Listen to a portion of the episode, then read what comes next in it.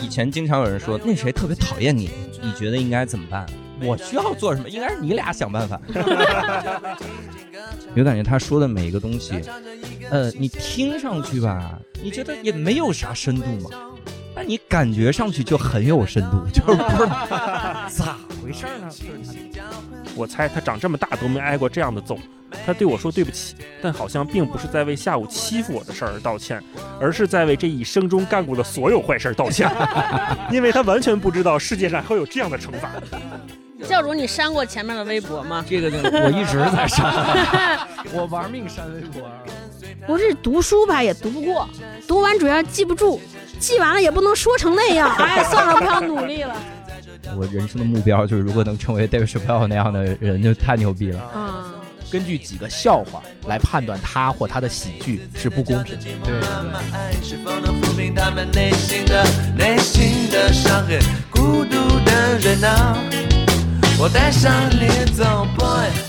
Hello，大家好，欢迎来到这一期的文化有限，我是大一，我是超哥，我是星光。哎，各位好，我们这集厉害了啊！我们这集有一个嘉宾加入了我们今天的聊天，就是。无聊斋的教主，欢迎！啊欢迎教主，大家好，我是教主。这期我们厉害了，这句话听起来这么奇怪吗？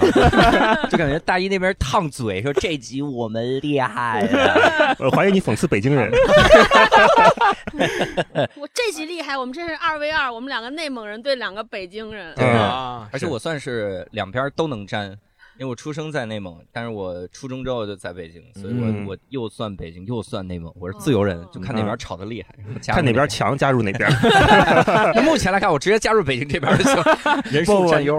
那你那你就对我们节目还不太了解，每次 就聊都是超哥聊的好。那我是内蒙人，对内蒙强一点。虽然我们都是听着无聊斋长大的啊，但是我们今天还是简单的三位都是三岁，我们还是要跟教主做一个简单的快问快答。啊，让没有那么了解教主近况的朋友知道一下教主这个人怎么样？哎呦，你是谁？一句话介绍你自己。我 介绍完了。好，下一个问题。第二，我是一声长叹。嗯，我是网络播客电台无聊斋的主播，并且还是一个单口喜剧演员，也就是所谓的脱口秀演员，也是单立人喜剧的签约演员。嗯嗯，主业是做什么？副业是做什么？比例是多少？我现在是全职做脱口秀，嗯，副业相当于是做电台，做无聊斋。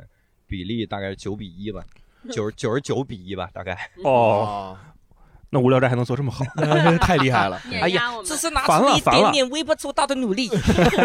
好，第三个问题，你认为一个人最有魅力或者说最吸引你的特质是什么？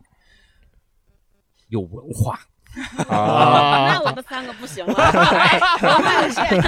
过分了。嗯，你认为一档播客最重要的是什么？最重要，经常更新，一定要坚持更新。很多人问我这种问题，但是实际上他就得坚持更新。嗯，恨不得有的小博客一期还没做呢，说这博客你觉得你无聊斋做到现在有什么经验吗？我说一直更啊，还有什么经验？就更啊。下一个问题，你最近常听的三个播客是哪三个？八分，文化有限。没理想编辑部，哎呦，可以可以，一般我们节目录到这就结束了。谢谢各位的收听，再见，下周再见，拜拜。知识只是点亮生活的，点亮世界的灵光啊！点亮世界的灵光。好的好的，谢谢。下一个问题，你最近一个比较艰难的决定是什么？就是答应你们早晨录播课。哦，这么艰难呢？太艰难。我们从来不约早上十点。就十点是我们刚醒的时间，那也不说是因为谁，因为我。那教主确实很忙啊，下午还要演出，所以这波冗来给我们录播客。没错没错，本来说是下午录的，然后挪了上午。最近一个比较开心的事儿是什么？来上文化有限。哎呀哎呀，你这个有点三生有幸，过于社会了。人生怎么能跟文化沾边儿？是跟有限的文化，先先有限。可 以可以。中国单口喜剧界，你比较欣赏的三位演员是谁？不能说自己。对，这我想了很久。嗯，那就是那个人、这个人，还有每个人。太套路了！这真的怎么不 real 啊？我给你，我给你讲一个。我们借什么时候给你 real 的感觉呢？我我给你讲一个故事，是当年 Justin Bieber 去参加美国的一档脱口秀节目、访谈节目。他那节目里就是你要回答问题，你要不想回答。桌面上摆着特别多、特别可怕的、难以吃的东西，比如牛的舌头生的，你就直接要咬一口。然后什么各种蜜啊，什么玩意儿的，还有这个马的这个 内脏 不是马的一种生殖细胞，哎呦一杯让你喝一口。然后当时就问 Justin Bieber 说，所有的歌迷就去过这么多城市，你最喜欢哪个城市的歌迷？嗯他咣就吃了个牛舌头，所以真是不能随便答这种问题，我们真是吃的给教主备少了，对啊被少早说呀！幸运啊！嗯，一点点里边把把奶茶去掉，只剩下糖。问这个问题不想回答，干嚼糖。哎，那我太开心，我超喜欢糖。你最近看的一本比较喜欢的书是哪本？呃，被讨厌的勇气，这个它是讲那个阿德勒的心理学的流派，它里面就讲阿德勒的目的论。嗯，他说这个很多时候，比如有的人他会这个这个叫炫耀苦难嘛，就说哎呀，我当年那段儿你你不懂，你你 get 不到，就是让人觉得他其实特自卑，他特痛苦，但实际上这这是一种自负。他这样说只是为了让你觉得他不平凡。哇靠！我这里面学了很多目的论的东西，还学了这个课题分离。课题分离特别有意思。我想明白一个事儿，就是一下就明白，就别人讨厌我，那是谁不开心呢？肯定是那人不开心。他嗯看到我之后，他特生气，对关我屁事儿！我啊我这活吧就行，跟这这这完全不是我的事儿。啊，因为以前经常有人说那谁特别讨厌你，你你你你觉得应该怎么办？嗯我需要做什么？应该是你俩想办法。他他讨厌我，他难受。对，你看不惯他讨厌我，你难受，那你俩想办法去，跟我有什么关系？嗯，这好，那快问快答就到这里啊，嗯我们活过了这个环节。他发问题的时候，我就觉得不妙，想了一些对策，嗯不是这个是快问快答 Part One，还有一部分没有列的提纲。还有一个 Pro 版，对看聊的情况啊。没有，我就是特别想问问问教主一个问题：你是怎么想到来文化有限的？加一个问题是这样的，就是无聊山没有推荐书这个板块就是有的时候真的很空虚。然后喜欢听你们节目，然后听一些个什么各种奇奇怪怪的小书，然后听完了之后就不读了，我觉得特别开心。啊，哦是这样啊，哎，一听你们点评的那么好啊，我就不不，我就特别想来推荐推荐。啊、你平时生活中是个特别爱看书的人是吗？不喜欢，所以才来文化有限。我要特别爱看，我去八分我凑一凑，好吗？我给大家，我给大家剖白一下，我为什么问这个问题。之前教主一说，大一刚说教主来要来上我们节目，我们俩都特别激动，说聊什么书呢？嗯教主说了两本备选书，一个是梵高的自传，还有一本《阅微草堂》。嗯然后我就在那翻，我说在豆瓣上翻那个梵高传，好像有小七百页，然后那个《阅微草堂笔记》，我一看有一千零三百六十 一千零三十六折故事，而且都是文言文。对。然后我就说，哎，教主这是不是给我们抛了一个梗？说哎，然后呢，搞笑的梗在哪儿？一直迟迟没说。教主特别认真说这个特别好，这个书。然后我们俩就疯了，说我们还等着他等着你预期违背呢。预期违背啊，没有，没有没微微。后后来我们还想说，是不是因为教主看我们节目，觉得我们一个礼拜读一本书不太相信，然后抛两本书来测试一下，说 你看看你们到底读不读？没想到我们真的不读。我我可给你们留了一个月的时间，对我上次抛这书到现在一个月了。对教主提完那书之后，两周过去了，我们说要不然换本吧。对对，问教主还有别的选择吗？然后教主就说了今天要录的这一本。后来我想明白，我说教主这是不是个策略？因为想觉得直接提这本，可能怕我们否定。哦然后哦就先提了两本，说我们肯定不会读的，拿出来这本，嗯大家欣然接受，说就它了，就对它了。对，一个谈判策略。对，那我们今天要聊哪本书呢？嗯嗯，聊一个黄段子集，这个 黄山的不文集特别好看，推荐大家。我们聊的是《天生有罪》我们聊的是 Trevor Noah 写的一本书叫《嗯天生有罪》。嗯。崔娃啊，最近我感觉，因为我虽然关注美国脱口秀界很少，但是我经常能看到崔娃的名字，嗯，嗯。就各种媒体啊报道，包括前两天 GQ 还发了一个，采访，应该是美国刊采访的崔娃，嗯。然后他好像也挺受欢迎的。嗯。啊，所以今天我们就跟教主一块儿来聊聊这本书，崔娃的自传《天生有罪》。嗯那我们就先让星光给我们介绍一下好崔娃是谁，怎么回事儿？嗯啊，然后教主从专业人士的视角给我们补充补充一会儿。嗯啊好。这回终于有人补充你了，再让你补充我给你补充补充。啊来，崔娃就是大家都比较熟悉，他是一个南非的喜剧演员，现在呢也在美国主持这个每日秀，就是 Daily Show。他是二零一五年的时候接替咱们大家都俗称叫囧司徒，接替他来做这个每日秀的主持人的。然后南非呃这个国家，大家可能一想起来就会想起曼德拉，但是实际上是因为南非它有非常长的呃种族隔离的历史，嗯我们在他这本书里边，他也以这个为背景讲了很多故事。那其实，嗯，崔娃就本身他出生于这个南非约翰内斯堡，而且他的出生就是在种族隔离那个时期出生的。他是有色人种，为什么叫有色人种？就是因为他的妈妈是一个纯正的纯正的黑人，但是他妈妈也有犹太血统，然后他的爸爸是一个呃白人。然后他们两个人，他的妈妈跟他爸爸在结合生下他的时候，本身就是违反了当时的南非的种族隔离制度的，所以他这本书的名字也叫《天生有罪》，就是说的是他自己生下来其实就是。就所谓违反法律的有罪的这么一个过程，然后他现在特别有名，就是因为他是在二零一一年的时候从南非就搬到了美国，搬到美国以后进行他的脱口秀的世界的巡演呀，包括他呃参加美国的一些电视节目特别有名的电视节目的访谈，于是就在美国开始声名鹊起，家喻户晓，然后后来就囧司图指定他成为这个 Daily Show 的接班人、主持人，嗯一直到今天。然后，嗯，他本身的性格和脱口秀的风格，一会儿可以让这个教主来给大家更详细的讲解一下。然后我要说到一点是，诺亚他是一个语言天才，因为他会各种语言，就是呃。嗯，不经经过不确切的统计，他就会英语、科萨语啊、祖鲁语啊、什么塞索托语啊，都是南非的一些黑人族群用到的一些古老的语言，他都会。所以他在这本书里面提到了很多特别有意思的小故事，也跟他的会语言的这个有关系啊。后面我们可以再详细的聊到啊。教主这都系扣子了，成书系了好几个扣子了。，包括他专场里边也很多关于方言的、关于这种嗯语言的包袱也特别多。对啊，那教主，我我就补充一个吧，就是因为要聊，如果要聊崔瓦的话，就一定要聊清脱口秀和单口喜剧这两个东西的区别。嗯很多人其实也是管我们，比如叫我们脱口秀演员，实际上这是最早我们翻译的时候图省事儿，因为脱口秀这个词好早以前就翻译过了，然后那个时候就直接就用了这个词。但实际上我们这种一个人拿着一个麦站在舞台上讲段子的这种，这个叫 stand up comedy，应该叫站立喜剧。然后，但是我们之前用过站立喜剧，有点惊悚观众不敢买票。有一个有一个，我也有一个同事问我，他说：“你们这个站立喜剧是得真的就全站着吗？”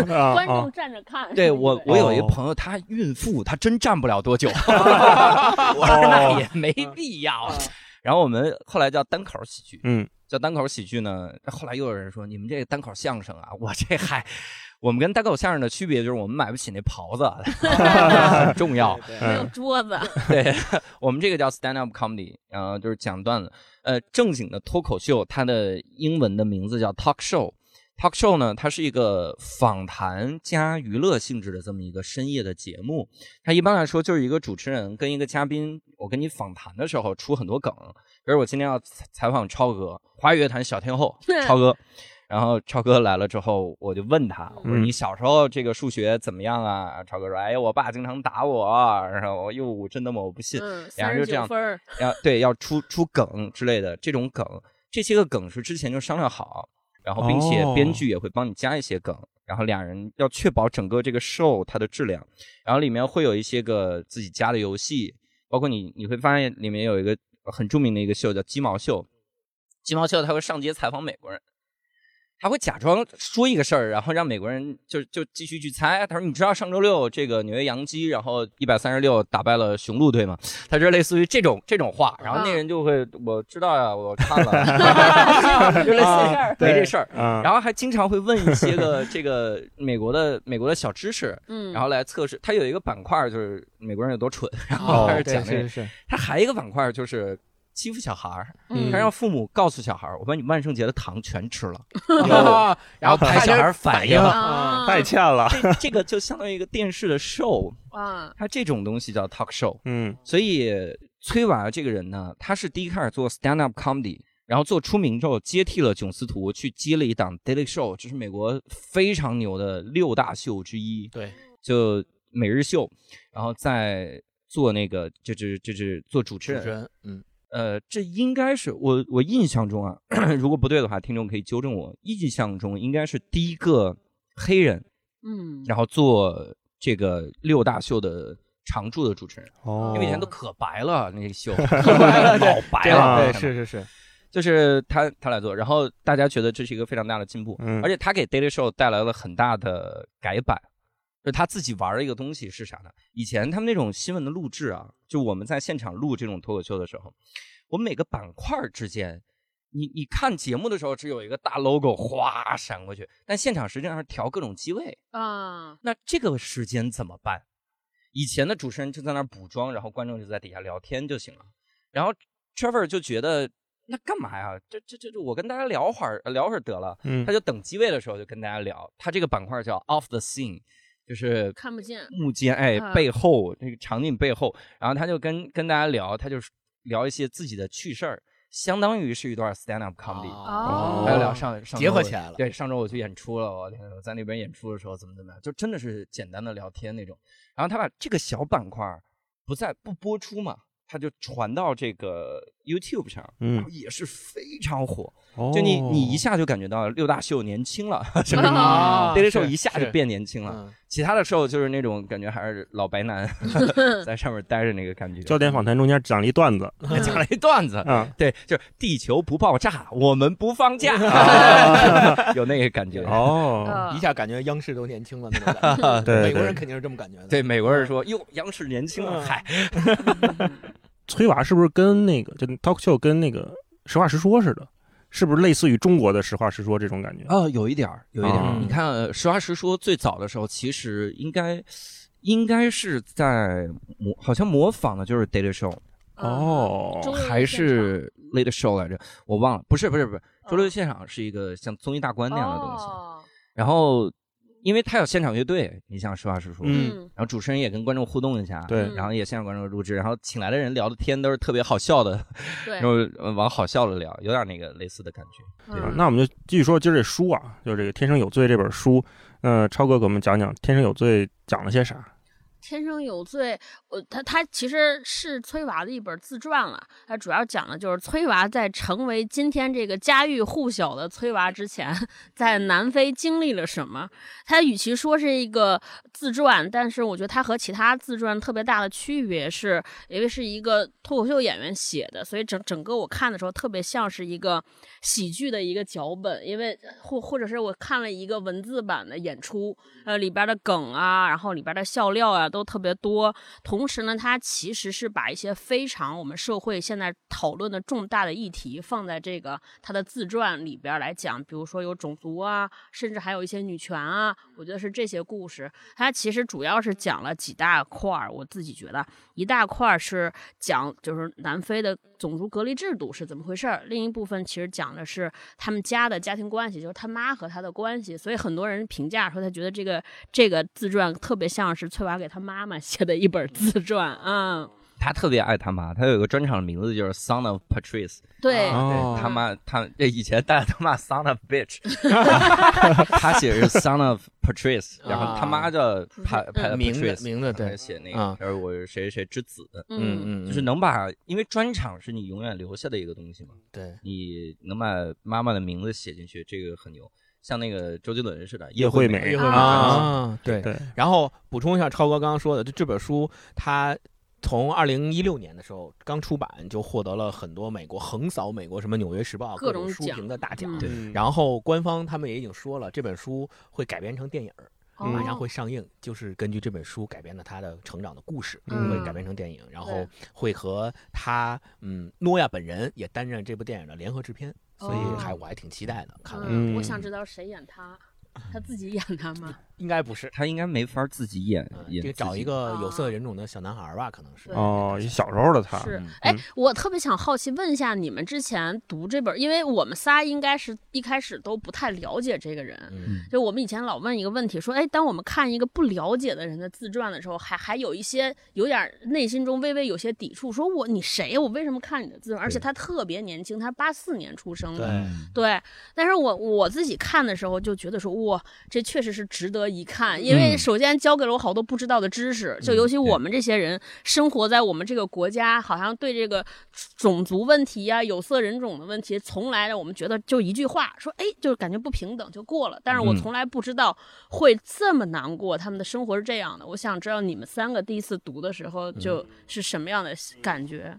我刚开始看的时候，我觉得是特顺，嗯，就我能感觉到他写东西特能照顾观众的情绪，讲着讲着就一包袱，有的时候可能开篇是一个埋一个梗，然后最后这一章结束了翻一包袱啊，这样我就读起来就觉得特好。另外，我也觉得他感觉也是没上什么学，为啥？就他的那个笔法让我总想起来中学生作文就是一个特别聪明的人写了一个面向。中学生、大学生的这么一书，就告诉你我是怎么过来的，就那种演讲的感觉还挺强的。嗯，所以你该不会是在骂翻译吧？这是翻译老师在评论区怼你们电台，翻译的挺好，翻译的特别好，就是特别流畅，所以所以看起来有这个感觉。嗯，这就是人家知道这个书肯定会畅销，所以要照顾所有各种不同不同学历层次的人。对，因为你想崔娃呢，首先我之前不了解，我也没看过他专场，后来教主推荐了，我才去搜了他专场看。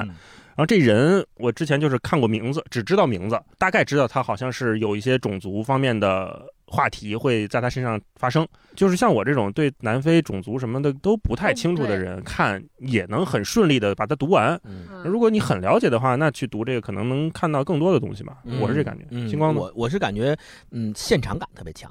我看他这书就像是我买了他的专场，坐在下面，他在上面给我讲，他每一个章节和每一个章节之中讲的都是一个比较完整的故事。比如说他的朋友们，或者是他跟他的朋友们一起卖盗版盘的经历，或者是他妈妈怎么教育他的经历。总之都是一个相对完整的故事，所以我就感觉像我坐在下面，他上面在讲一个专场，然后用他特有的像刚才大一说的比较流畅的语言来说出来，并且每一个点都埋了梗，或者是都有预期违背，或者是都有这种 callback 的这种形式。我在下面我就看书的时候，我就感觉，哎，这像是一场表演，或者是我在下面看那场非常精彩的表演，也非常符合他的，就是非常符合我对他人设的一贯认定。然后之前还有一个热点嘛，就是。他评价他在 Daily Show 评价华为五 G 的那个事儿，不是也传到了中国，好多人都给他点赞嘛，说这个人清醒，然后什么就给他点赞嘛。然后我是我看了他那个评价华为的那个小小片段了，并且他说说那个中央电视台报道我了，然后特别兴奋。第二天的时候，嗯，那个我也看了，然后我就感觉他是一个嗯特别典型的呃怎么说就是脱口秀的那种。演员他是风，他的身上的那种特质和幽默的那种细胞，能够特别淋漓尽致的，能够在他的节目里面以及在这本书里面能够表现出来，这是我的感觉。教主呢？我因为我看书的时候，我其实已经早就看过他的专场，所以我我，但我有一个朋友，就是那个人物的主笔谢慕瑶，嗯，他看这个书的时候，他是不知道这个人的。然后他就是想看，然后看了。他有一个角度，我觉得挺有意思的。他就夸里面，他说这个写的时候那种结构，呃，他会经常把后面的事儿直接提前说出来，他会一下给你说出来，让你特别有兴趣往下看。然后谢慕瑶是受这个启发，在写单立人的那个文章的时候，也用了这个结构哦。然后它里面就说说，如果没有那一刹那的话。然后后面就说他不会出车祸，不会在街头就被人指着鼻子骂，不会后面被枪爆头，就等等等等等等，就是一句话就带过。然后那个呃，谢苗写单立人那个文章叫《演出必须继续》，在人物你可以看里面就说说石老板如果没有上台的话，后面父亲不会因为他而气的哭泣，谁谁谁不会怎么怎么样，还是不怎他会特别专专心于看其中的一些个很好的结构。他看到了这个结构之后，他会觉得这个人很很厉害。那厉害的感觉在于，我不是流水账，我不是从头到尾写下去，我是这本书是有有一个设计的感觉在里面。Trevor 经常给我这种感觉，就他的专场也是，有感觉他说的每一个东西，呃，你听上去吧，你觉得也没有啥深度嘛。但你感觉上去就很有深度，就 咋回事呢？就是他那种设计，他那种语言突然降下来，冷静下来，慢慢说的那个感觉。那我在这追问一句，你看这本书当时的动机是是也是学是技能学习吗？还是在了解？太多了，我说这再不看，以后别人夸我都插不上嘴。你看过《天使》没有？那怎么办？我得赶紧看。我看完了之后我夸，然后如何能把。夸这个人夸的最狠的这个抬头抢到，就是给一个叫文化有限的电台推荐这本书。我在上这节目把这书一推荐，哥们儿这个一盘大棋。今天我就是跟跟那个教主学艺了，哎，怎么夸人学会了，学会了。两个两个内蒙人的业务交流，没错没错没错。包括他这里面，我觉得他最重要的就是他对他母亲的描述。如果没有他母亲，那可能崔娃也不会像今天。有这样的成就，或者有这样的性格，甚至能活到今天也不容易啊。那我们接下来就聊这书里面具体的哪些段落让我们都印象比较深刻的，我们可以先念一念，然后再随便聊一聊。读的时候我拿 Kindle 读的嘛，标记了好多段落。我也是，我也是。你 Kindle 没带？呃，电脑上有。哦，我先读前面的一段，特别好玩，就讲他讲他们家的关系，就是在南非讲这个男女之间的关系。他说。在索维托，你会经常听说男人被泼热水，这往往是女人唯一的反击手段。嗯，而如果只是热水的话，这个男人还算走运。有的女人会用滚烫的热油，如果她用的是水，说明这个女人只是想教训她男人一顿；而用油的话，说明她想结束这一切。我觉得这段写的就特别好。嗯，就是他的那种幽默，我突然觉得，就是前面真的就是正正儿八经在讲事儿，然后直到最后，说明他。想结束这一切，我就哈哈大笑。我觉得，哎呀，太会写了。嗯嗯嗯。星光来一段，我来分享一段，就是第十五章的时候，他这里边标题就特别好玩，叫“跳吧，希特勒”。当时我看了之后，我就觉得，哎，我说这怎么还跟希特勒联系上了？我就往下读。然后他第一段的时候就吸引到了我了。他讲的是说，我九年级的时候，桑德林汉姆中学转来了三个中国学生，他们是伯洛、李小龙和约翰。他们是学校里上千名学生中仅有的几个中国小孩。伯洛之所以被叫做伯洛。是因为他很像上格云顿主演的那部《雪点》里的杨伯洛，李小龙的名字则本来就叫李小龙，这简直令全校为之沸腾。这个中国男孩安静帅气，体格很壮，而且他叫李小龙，我们都觉得这简直是奇迹。感谢你，耶稣，给我们带来了李小龙。然后紧接着说，约翰就是约翰，和其他两位比起来，他的名字无聊到爆。就这段我觉得特别有意思，特别像刚才说的，他就站在我面前就讲这段他的经历，然后。把它讲成一个段子给到我们，然后第一是能够从这里面很会发笑，第二是我们联想到说，如果他们学校里面真的来了这三个中国小孩儿，然后其中有一个叫李小龙，就是文化的差异和美国人或者叫就是外国人对。中国文化的那种刻板印象，可能会对这个，就是他们为什么会觉得说李小龙这个名字这么劲爆，或者是为什么觉得要感谢耶稣，你给我们送来了李小龙，就想到这个时候，你就感觉到这里面的连结和这里面的那个共鸣，能够非常理解他为什么讲这个段子。哎，那我说我说一个印象深的，我就是完全没有书斋了，就是 残破的印象，背会了。他那个。它里面有一个特别真实的那个情感，就是你不在那儿生活，你你完全写不出来这个。他说有一天他特别调皮，他说他的堂弟堂妹什么玩意儿的，这兄弟姐妹们调皮，他姥姥就直接打，没任何问题。但是他特调皮，他姥姥就趴那儿哭啊。然后他妈回来之后就说：“你为什么哭啊？是是 Trevor 惹你生气了吗？”他说：“我不不是的，我不知道该怎么打 Trevor。我从没打过白人小孩，因为 Trevor 皮肤比较浅，我没打过白人小孩。他说我打黑人小孩呢，打完了打多严重都看不出来。我打 Trevor，他立刻就会紫化。对对对对，嗯，我当时我觉得这太逗了。对，我说这个你不不在那生活，你怎么能？想到你没有这个生活经验，是。对，我也来一段，就说那个崔娃跟他妈的，嗯。嗯，他说我还小的时候，他总是能抓得住我，但我渐渐长大，跑得也越来越快，等他速度跟不上我的时候，就转而开始使用智慧，嗯，如果我跑远了，他就会喊站住抓贼啊，他就是这么对自己亲生儿子的，在南非，没人愿意管其他人的闲事儿，除非是暴民正义。那样，所有人都会来帮忙。他知道自己那一句“抓贼啊”能够将左右邻里都喊出来对付我，我就得同时灵活闪避一大群人不断的大叫：“我不是贼，我是他儿子！”我就想他妈真的是也不管不顾啊，非常会利用当地的智慧。然后还有一段也是说他妈的特别逗，他说：“每当有暴乱发生，所有的邻居都会很识时务的把门关好，躲在家中，但我妈不会。”他还是会正常出门，从路障中间经过时，他会给骚乱者这样一个眼神儿，嗯，让我过去，我和这些破事儿一点关系都没有。他从来都临危不惧，让我最惊叹的就是这一点，对他妈的印象特别好。没错，我觉得就像咱们之前聊的，如没有他妈妈这么开明的、这么有想法的母亲，可能真的没有就现在没有现在的崔娃，他就可能跟很多。就是在南非种族隔离制度下面被戕害的那些贫民窟的黑人小孩，或者是有色人种小孩一样，可能就泯然众人了，或者是这一辈子可能就永远也走不出那个地方了。而且，因为他既不属于白人，也不属于黑人，是属于被两边都歧视。对，对，白人歧视他我还能理解，但是黑人也歧视他，我这个也不能理解。对对，包括他中间有一段写的进监狱了嘛？对，他要想到底该怎么站队，因为你必须做出一个选择，你到底是去白人那波还是黑人那波？但因为他是有色人种，所以他也不知道。道该怎么着？对对啊，那超哥再来一段，我再来一段啊，因为他在家里边遭受了家庭暴力，所以他妈为了免于他被他继父在戕害，就让他早早的离开家，然后他就搬到了他们社区里边的一个就是街头部落，嗯，都是犯罪横生，对他叫他们叫街区，他说。我在街区里学到的第一件事儿，就是明白平民与犯罪之间的界限。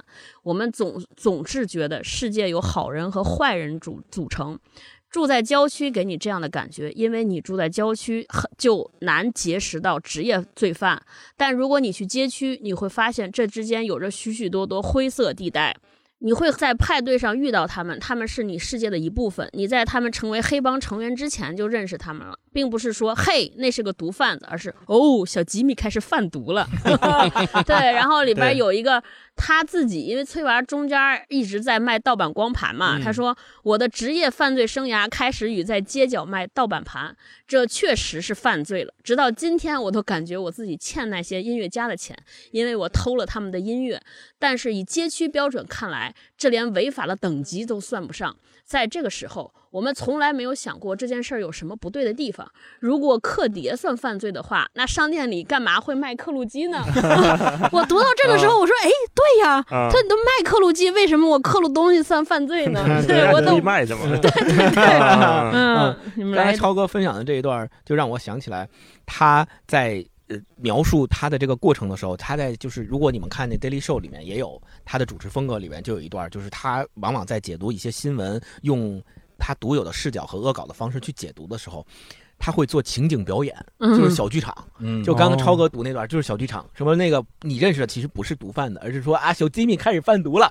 这个很显然就是他在用小剧场的方式在做一个演绎。然后他在 Daily Show 里面也是经常会用小剧场，说他讲一个事儿可能讲不清楚，他就开始扮演，扮演甲，扮演乙，然后甲乙两个人在对话。比如说，尤其是他之前在，因为他是坚定的反特朗普主义者嘛，然后。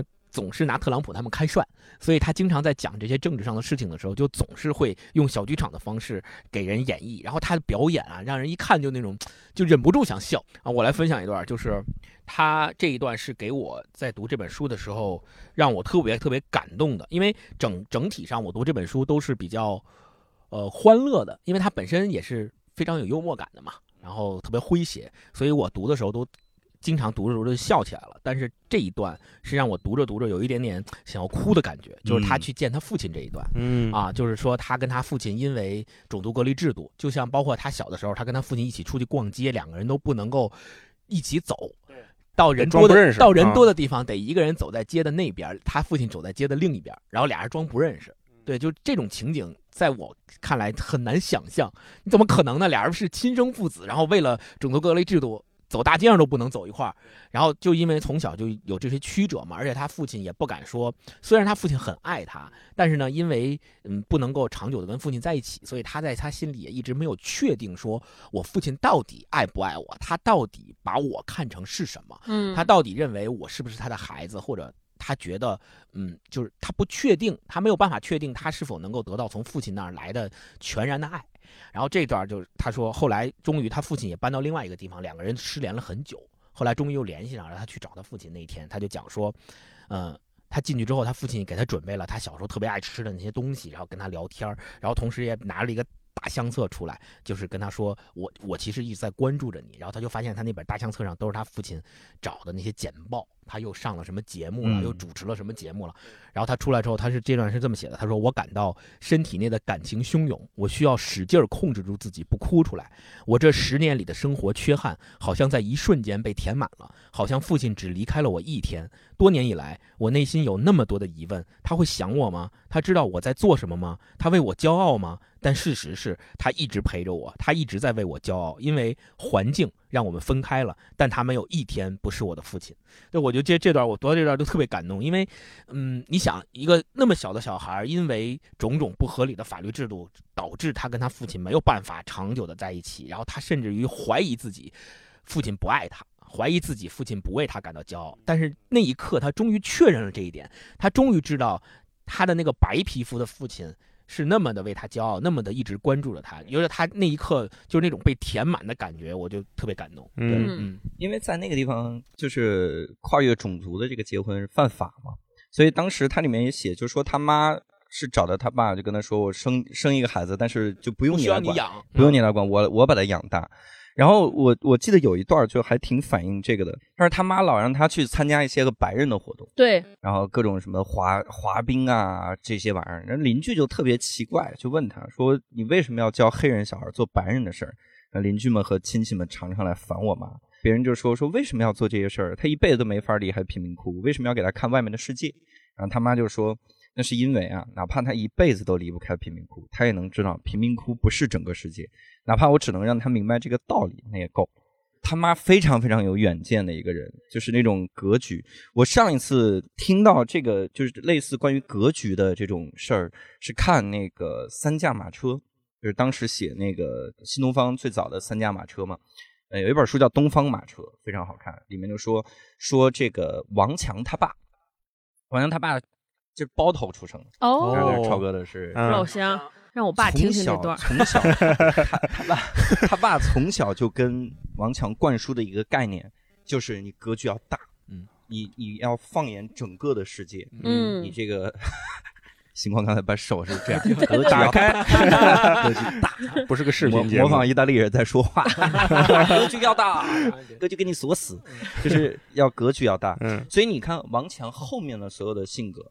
会跟这个非常有关，呃，哦，不是，东方马车里没写，是一本书叫，哎呀，新东方一个讲家庭教育的一本书，他那个书特别逗，前半本讲，呃，就是父母怎么教育这些人，然后后半本讲这些人怎么教育他们的子女。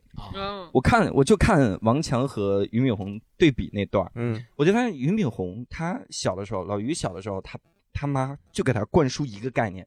不能丢人，嗯，要要有尊严，嗯，要孝顺你的妈妈，嗯，所以这两个人截然不同的性格，对对对，没错。你看了之后，你就发现完全不一样。嗯，王强那种那种就是，包括他他在经营新东方的时候，他想的那些，就说我我们要做大，我们要将来干更远的事情。各种理想主义啊，那种老于想的是我要对身边人好，对，我得把我妈弄来作为后勤部的主任啊。对，他里面说了个细节特别逗，《东方马车》里说了个细节，说老于生气的时候拿这个手机要砸这个砸车，看了一眼自己的车砸向了王强的车 太逗了，为什么不舍得吗？不舍得吗？我是冲你生气，我砸自己的车干什么？他这个很多个细节那。那个时候你一下就知道这种家庭教育对孩子的影响会是怎么样，对，所以你看这里面的时候，就刚我分享那段的时候，你会发现 Trevor 他妈。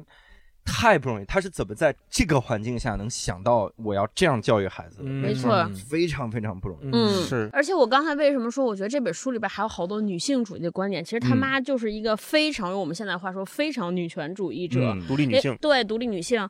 而且他在当时南非那个环境之下，除了有种族，他妈就是破除了这个种族的界限之外，而且他后边找他后爸的时候，他们那个家族用我们现在话说非常传统，就是那种男尊女卑到极致，认为所有男的找女。的回去，女的就得像仆人一样伺候着男的。但是他妈第一次和他继父回他继父老家的时候，他妈完全不遵守这一切，就出去也要跟所有有男士的地方在一块喝酒聊这些事儿。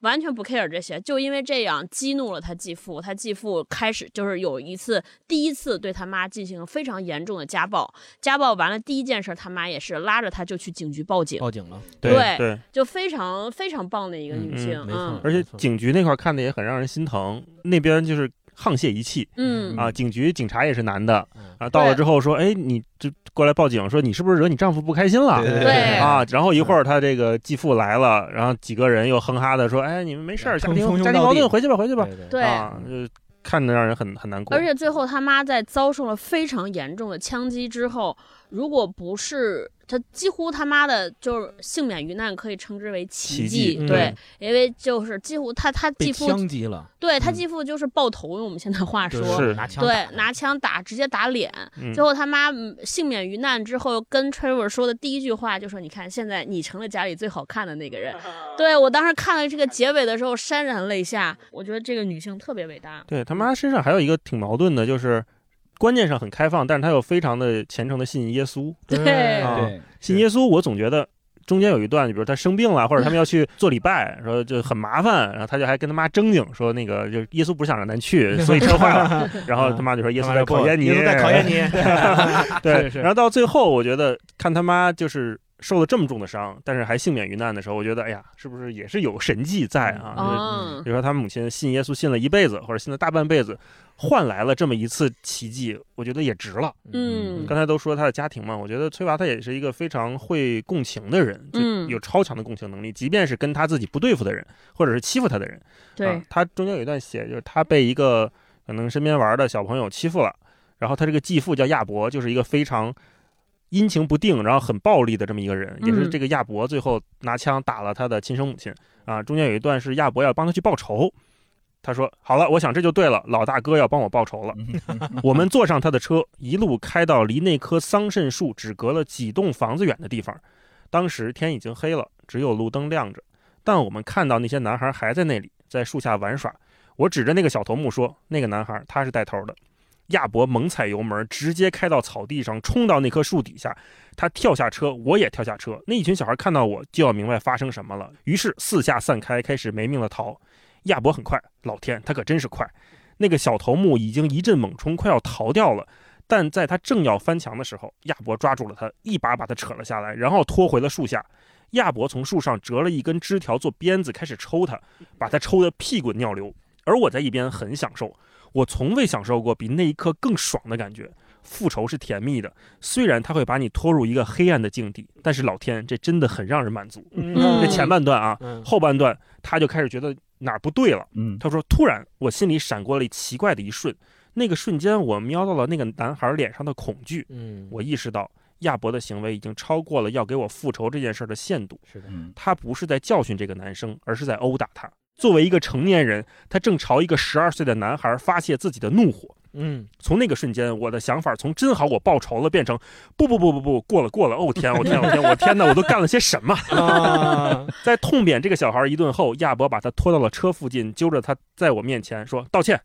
那个男孩一边抽泣一边发抖地看着我的眼睛，我从未在一个人的眼中见过这么深的恐惧。嗯嗯，他刚刚被一个陌生人打了一顿，我猜他长这么大都没挨过这样的揍。他对我说对不起，但好像并不是在为下午欺负我的事儿而道歉，而是在为这一生中干过的所有坏事儿道歉，因为他完全不知道世界上会有这样的惩罚。看了那个孩子的眼睛，我意识到他和我之间的共同之处。他是小孩儿，我也是小孩儿，他在哭，我也在哭。嗯他是个生在南非的有色人种，生下来就被人教会了如何去仇恨别人，如何去仇恨自己。嗯他曾经也被谁这样欺负过，所以他才想要这样来欺负我。他让我感到害怕，而为了复仇，我把自己的地狱回敬给了他。但我知道我干了一件很可怕的事儿嗯啊！就这一段，我看到他就是跌宕起伏，因为我们嗯每个人小时候应该都有被人欺负过，或者是嗯欺负别人的这种经历吧。嗯我们都希望有一个强壮的哥哥，或者是我爸、我叔、我舅，是吧？能过来帮我复仇啊，揍这孩子一顿。但是真当这件事情发生了的时候，你会觉得说好像哪里不对，而且他能跳出来看说亚伯他不是在为我复仇，他真的就是一个在宣泄自己暴力和愤怒的一个成年人在打一个幼兽嗯，这样的感觉。然后他再再退一步，他又能想到说哦，他也是小孩，我也是小孩，我们俩其实都是本质上都是受害者。那天我听故事 FM，就是讲那个男孩穿裙子那一集，有一个父亲他说了一句话，虽然跟这书没关系，但我觉得挺对的。他说孩子没有恶意，也没有善意，他有的时候只是因为这件事好玩儿才去做。所以我看到这一段的时候，我就觉得，嗯，就是崔娃他是一个很会共情的人，他知道他会愿意去分析我这一切是怎么来的，对，然后他这一切是怎么来的。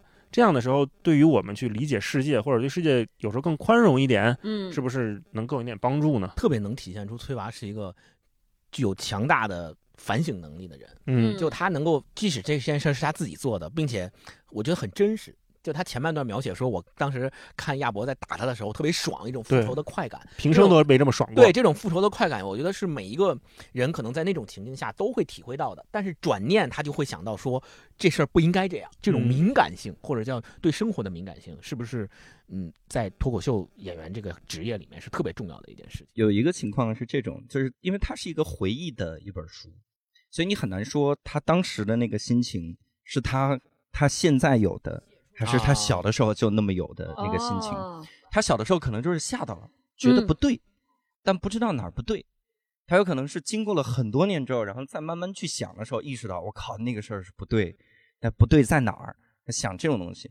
呃，我们做单口喜剧演员也是这样的，就是当你去回忆某一件事儿的时候，实际上你是在用现在的这个思想慢慢去琢磨当时的心境。所以更多的不是你有很敏感，我一直体察到周围的这个这个情况的变化的这个能力，而是你有很强的回忆的能力，然后你再去仔细的琢磨当时的细节，你有这个能力。呃，但是如果是敏感，那可能多半都会有一点，尤其是说的好的人，他都会有一点，就说我很容易感受到别人的情绪，或者我很容易感受到，就最简单的原因就是我很容易被伤害。因为太敏感了，嗯，就是你很多情况，别人说了一句话，他没那个意思，那你上来你就 get 到那个意思了，这这种这是双刃剑嘛，嗯，那个之前北野武就说过嘛，他就说说做艺术的人，搞艺术的人，搞得好的人，他都是非常敏感，极度敏感，所以他会才能感知到生活中的这些事儿，但因为他有了这份敏感，所以更容易被伤害到。所以艺术家很多人后来都疯了，你想，逼疯了，这世界怎么了？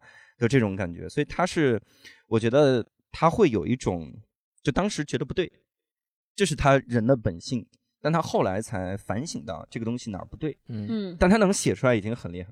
咱们看到的是，咱们四个人坐在这儿都夸他说这人真有反省能力。嗯，但别人更多的看到你他妈你小时候这这一恶霸呀，对你找一成年人殴打一小孩，你怎么回事？对对对，陈文如果有一天出事儿，这就是黑历史。这是百分百的，所以这种这种时候，作为艺术家就更要洁身自好。就你敢剖自己的黑料，你就不要出事儿，千万不要出事儿。啊、Louis C K 之前就是，Louis C K 也是一个非常厉害的单口喜剧演员，那是当年是美国评选说百大最有影响力的单口喜剧演员，从有单口喜剧开始评。哦然后一直到一几年的这么一个时间长河中，现代的人进去的就 Louis C K，他是第九十九，第九十九位。第一是谁啊？第第一好像是那个谁吧？呃，乔尔卡林还是 Lenny Bruce 啊？还是 Richard？我我已经忘了，我因为我只看到了路易 C K 那里面。然后他在里面，就是 Louis C.K. 最早的时候就讲。讲一些他的邪恶的念头，大家觉得很好笑。对，打飞机什么，打飞机什么。后来发现他真的对着人打飞机啊，所以很多人就接受不了，对，就崩溃了。你不能真干这个事儿。对，首先你是你是一块美玉，嗯，然后你说我有很多邪恶的念头，大家说这肯定是假的。我告诉是真的，那怎么办？所以他之前说过的很多话又被翻出来当黑料了。说想弄死婴儿啊什么的。他最早啊，对，最早他他一块谈论的时候，他在一档节目里，他就说，他说我在舞台上我就会用 N word，就是 N 打头那个称呼黑人的那个词，他说我就会用这个词，然后大家都觉得挺有意思的，挺好的哈。然后那个 Chris Rock 还帮他解围，Chris Rock 是个黑人嘛，然后就说，因为 Louis C K 是我见过的最黑的白人。啊，就他就是黑。那个节目当时一点儿一点儿点儿负面评价都没有，对，大家就觉得他可以说呀，对。但他出了这个性丑闻之后，后来所有人就翻出这段。最牛逼的是连 Chris Rock 一块儿骂，哇！因为一个黑人，你帮他站队，你什么人？叛徒。所以暴露黑料就是一个非常非常大的双刃剑。嗯，你暴露出来，你就一定更加洁身自好。嗯你不能有。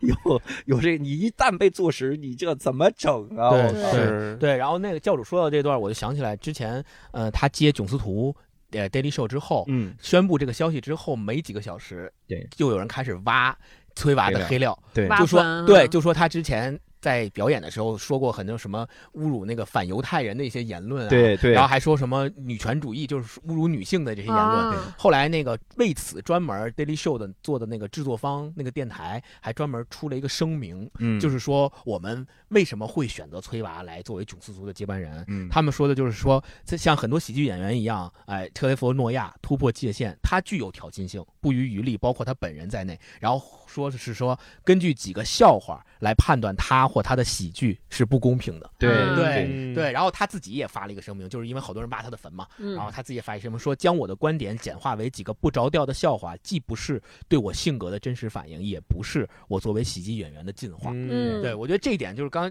刚才教主说到的这个，就特别有作品和人还是得分开看嘛，对吧？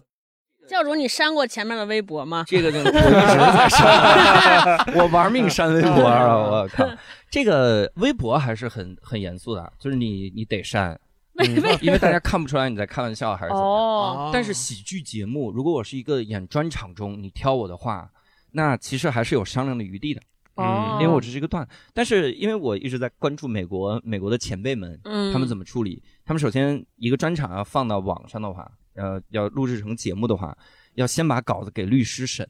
哇这么严谨吗？对我拿着稿子一个字儿一个字给你看，会不会冒犯到谁？会不会被告？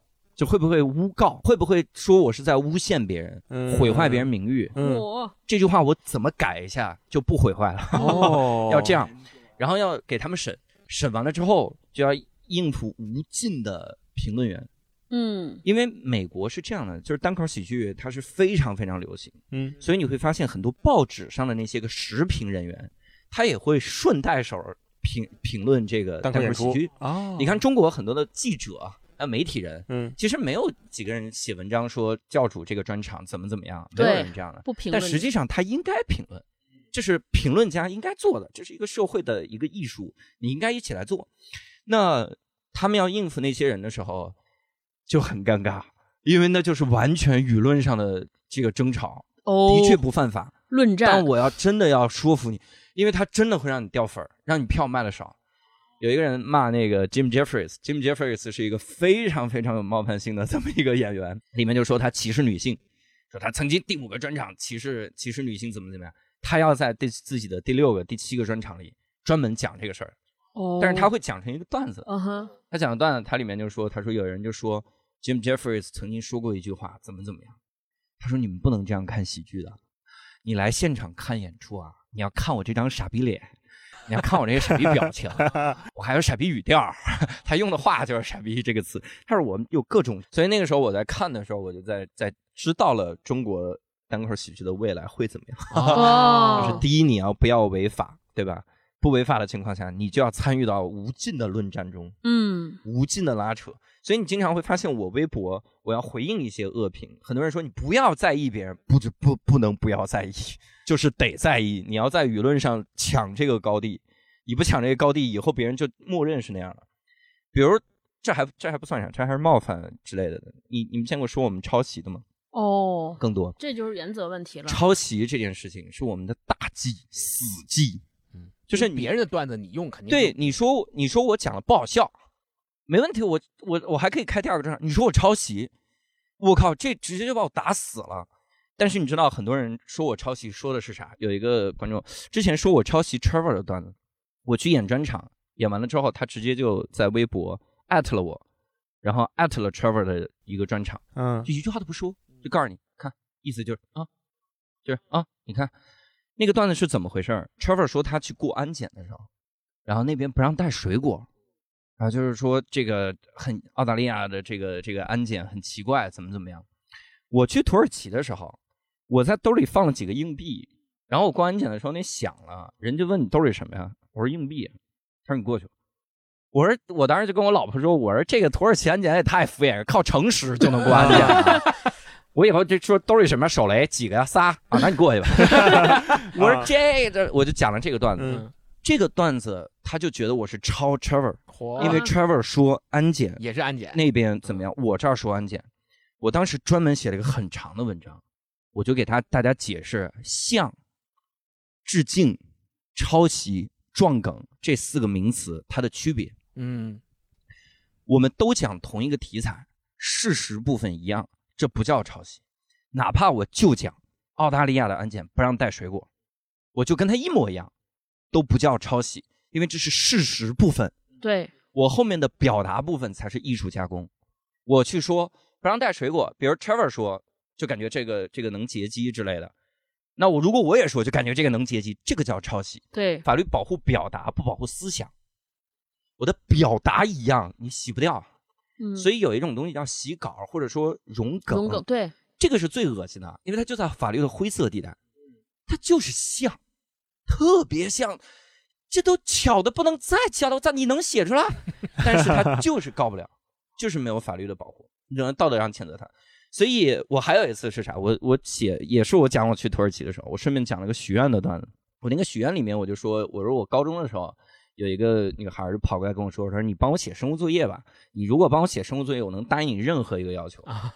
就是我讲了这么一句话，然后我后面就说，我说一个一个经常说任何的人，肯定是对任何没有任何的概念。啊我就讲这种东西。然后有人有一个人私信我，他还挺客气的，他说你这个抄袭了呀。我说我抄袭谁了呢？嗯他就给我截了一个美剧，嗯美剧里有一个姑娘跟一个男的说，嗯如果你帮我办这个事儿，我可以答应你任何一个条件。嗯。没了，就到这儿。我说这个真的就是已经解释无数次了，嗯。这个东西叫事实，啊，，对，就是会有人这么说话，嗯。他不是抄袭。但我也懒得回应了，就是这种。但是这种事儿，我后来反思，我反思的点就在于我得回应，就是有嗯这种事儿就得回应，得说，因为这是我的美国前辈们、嗯。英国前辈们、澳大利亚、加拿大的前辈们每天在干的事儿，他们每天就要在跟舆论拉扯，教育市场。嗯，要要起到这个这个的责任，否则现在成了什么？现在国内的抄袭变成了两个极端，一个就是，比如大一说今天我们厉害，我操你抄袭无聊斋，啊，他明明是在明明是在搞笑呀对，对对，因为今天我来了，他说了一句啊，嗯我说你这抄袭就太极端。另一个极端是抄你是给你脸，啊啊，对，我们讲了你讲火了吗？然后我们那哥们儿讲火了，啊，你要我们那哥们儿没讲，有人知道你这段子吗？哇，对对对，这他妈不废话，也没人知道这是我的呀，是知道我这段子，但以为是他的呀，是是是，气死了！现在，所以国内有一些人，你比如长春有一个叫颜值高的，我靠，我你看我从来没去长春办过专场，嗯。嗯，我们只要去长春办专场，那就呃送温暖了，我操！颜值高老师那帮我什么段子都抄，网上我们发了的段子，然后他也拿去讲，他的有一帮铁粉儿就说，就抄你是给你脸，有人在群里说你这抄教主的就被踢了。哇，然后粉丝们说这孙子妈的，这个说我们颜值高老师怎么怎么样，就真的就这个行业现在整个市场就是这两个极端，两两个极端之间来回的跳。那有法律可以保护吗？有啊，著作权法呀，这告但是你你告吧，你就很尴尬，你拿不到实际的证据。有好多观众说在现场听到了这个，都来给你反馈。你说你帮我录下来，这个很难录到，这是因为下次去他不一定在知道讲这个，你只能专门找人去录，然后录完了去告，是这样的。有的时候你觉得这个维权的成本太高，然后就去不去做这个事儿，嗯。弄的而且是不是？你还得先把你自己的这些段子或者专场先备案或者怎么对样？我们我们已经有了呀，哦，就是我们每场演出都有现场的摄像机，我们摄像机就是为了记录你这个东西哦是在今天演的，时间的 logo 是不会说谎，OK，就在今天演，怎么怎么样。还有更牛逼，我我传抖音的段子被抖音的一个人直接拿去讲，然后我在底下维权，我说你你这是我的段子啊，他说对，哇，这么硬，我靠，我第一反应是他这是三句话就发了一条，对不啊起，他说他说啊。对。啊。就是这个市场现在就是这样两个极端。嗯，还有一种情况就是我我现在也也也有一个特别有意思的事儿，就是有的时候，比如有一个梗，两个演员撞梗了，嗯，然后俩人商量了一下，就决定以后谁谁谁说。哦，就比如我我比如我跟一个演员撞梗了，嗯说我靠啊、我也想到这个，你也想到这个，那这种情况一般我就会让人家说，但有的时候我觉得这个梗太好了，我要就不舍不得。我说那我说，他就不能说。但出现一个问题就是，有的人是之前听过他讲这个梗，然后就会听到你讲这个梗，他不知道这事儿，他就会觉得抄袭了。哦，你就抄袭，但其实你们俩之间有约定，对我们俩有约定。所以抄袭有一个非常重要的事儿，就必须要有苦主出来诉苦啊，也就是我这个咱们是退一万步啊，这句话一定各位听清，退一万步讲啊，退一万步讲，我抄袭了 Trevor Noah 的段子，你得去告诉 Trevor Noah，Trevor Noah 来起诉我，嗯，我才能承认我是抄袭。没有苦主，你不知道俩人沟通了啥。哦，当然我们这个行业的人，我们现在大部分还是非常尊重原创的。我们会彼此监督，说你这什么 Trevor Noah 的段子啊，那你这个得得得，就你你不能演了，以后是这样的。所以大部分的拉锯战都是要教育市场，是要告诉大家什么才叫抄袭，颜志刚那样才叫抄袭，我们这玩意儿差远了，我靠，是要很麻烦。要是真的很巧，就想到了一个。对对，有的有的事儿其实真的很巧，就比如说像预期违背，这是最巧的事儿了，就是最容易想到了。你你能预期违背的就那么几个，嗯哼。比如今天早上我问我我我坐地铁，我问前面的人您下吗？那正常的人前面人说啥吗？不下下。呃呃，前面人下不下对吧？这个时候我呢，我应该是啥？我的预期应该是我也我要下对吧？对啊。那我违背一下呢？嗯，我就是问问。这不就得了吗？对吧？你就问您下吗？他说我我下，哎，没事儿，我也不下。你就这太容易想到了，这种就极度容易撞梗。所以这其实也告诉行业内的人，就是人人越来越多了，就这种简单的梗就不能讲，少讲，太容易撞。哦，这也是一个推高、不断推高这个行业水平线的过程。对对对，让这些人在里面不断创新。你不能老讲那么低级的，或者说那么容易想到的梗，观众都能想到。那我们那书差不多。呃，就先聊这些。那最后我们给这书稍微收个尾。如果说要给身边的朋友推荐，你会建议什么样的人读这本书？我觉得就一种人，就是爱读书的人。文化有限，我刚想接他说，我给文化有限的人，给给我们仨推荐推荐。对，呃，我觉得是不能读死书的人看这个。我有的时候特别害怕跟一种人交流，就是他读完书，他把书捧得太高，嗯，就他不能用一个很轻松的心态读书。嗯嗯。就是 我见过把老师捧得太高的，我们有的时候会说，哎，大一老师，有人就会来骂我，你怎么能叫别人老师呢？老师多尊重，多么神圣的一个名称！我说这样人到重庆不死了吗？重庆人见面，哎，老师，老师，老师，你家装修不？这你这怎么整啊？你这他如果把书看得太重，嗯嗯，不行。读死书的人肯定是不建议，然后不太读书的人肯定也看不进去，就是那种。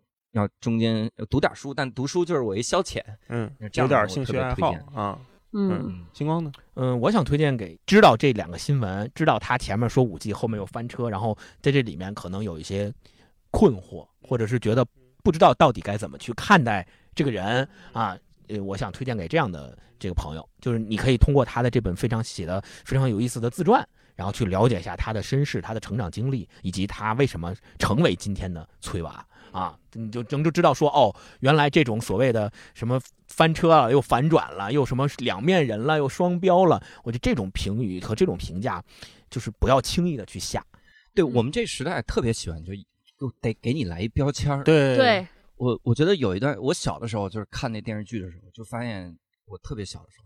你看电视剧就是好人坏人太明显，嗯哼，就你一眼就看，恨不得恨不得坏人脸上就贴着坏人，坏人还得拼音注音版，坏人哦他是坏人啊，就得是这样。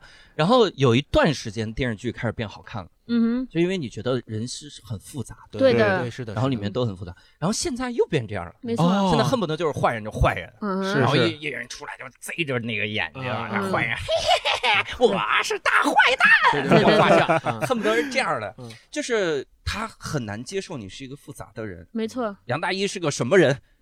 杨大一是一个很复杂，不行，你赶紧跟我说，好人还是坏人？对，是的，是一暖男还是一渣男？对对对，就就得贴这个才能看懂。你说 Trevor 对中国，你到底什么态度？是好还好还是坏？你就选。对。那我我对中国的态度，因为 Trevor 对中国的态度就是你做的好我就夸，嗯，你做的不好我就骂，嗯。因为有一次，当时是广州爆发了第二轮的新冠，嗯，然后当时是在那个有有一些黑人。嗯，然后就是广州黑人国际友多人，对他传呃有这个就黑人聚居期吧，嗯。然后有那个，然后大家就说说把那一圈隔离起来，然后再也不要这样。啊。网上有一波开始侮辱黑人的言论，啊，然后 Trevor 就骂了这些个言论，嗯嗯嗯。很多人就因为这个事儿恨 Trevor，哦，啊说操，你他妈怎么能骂我呢？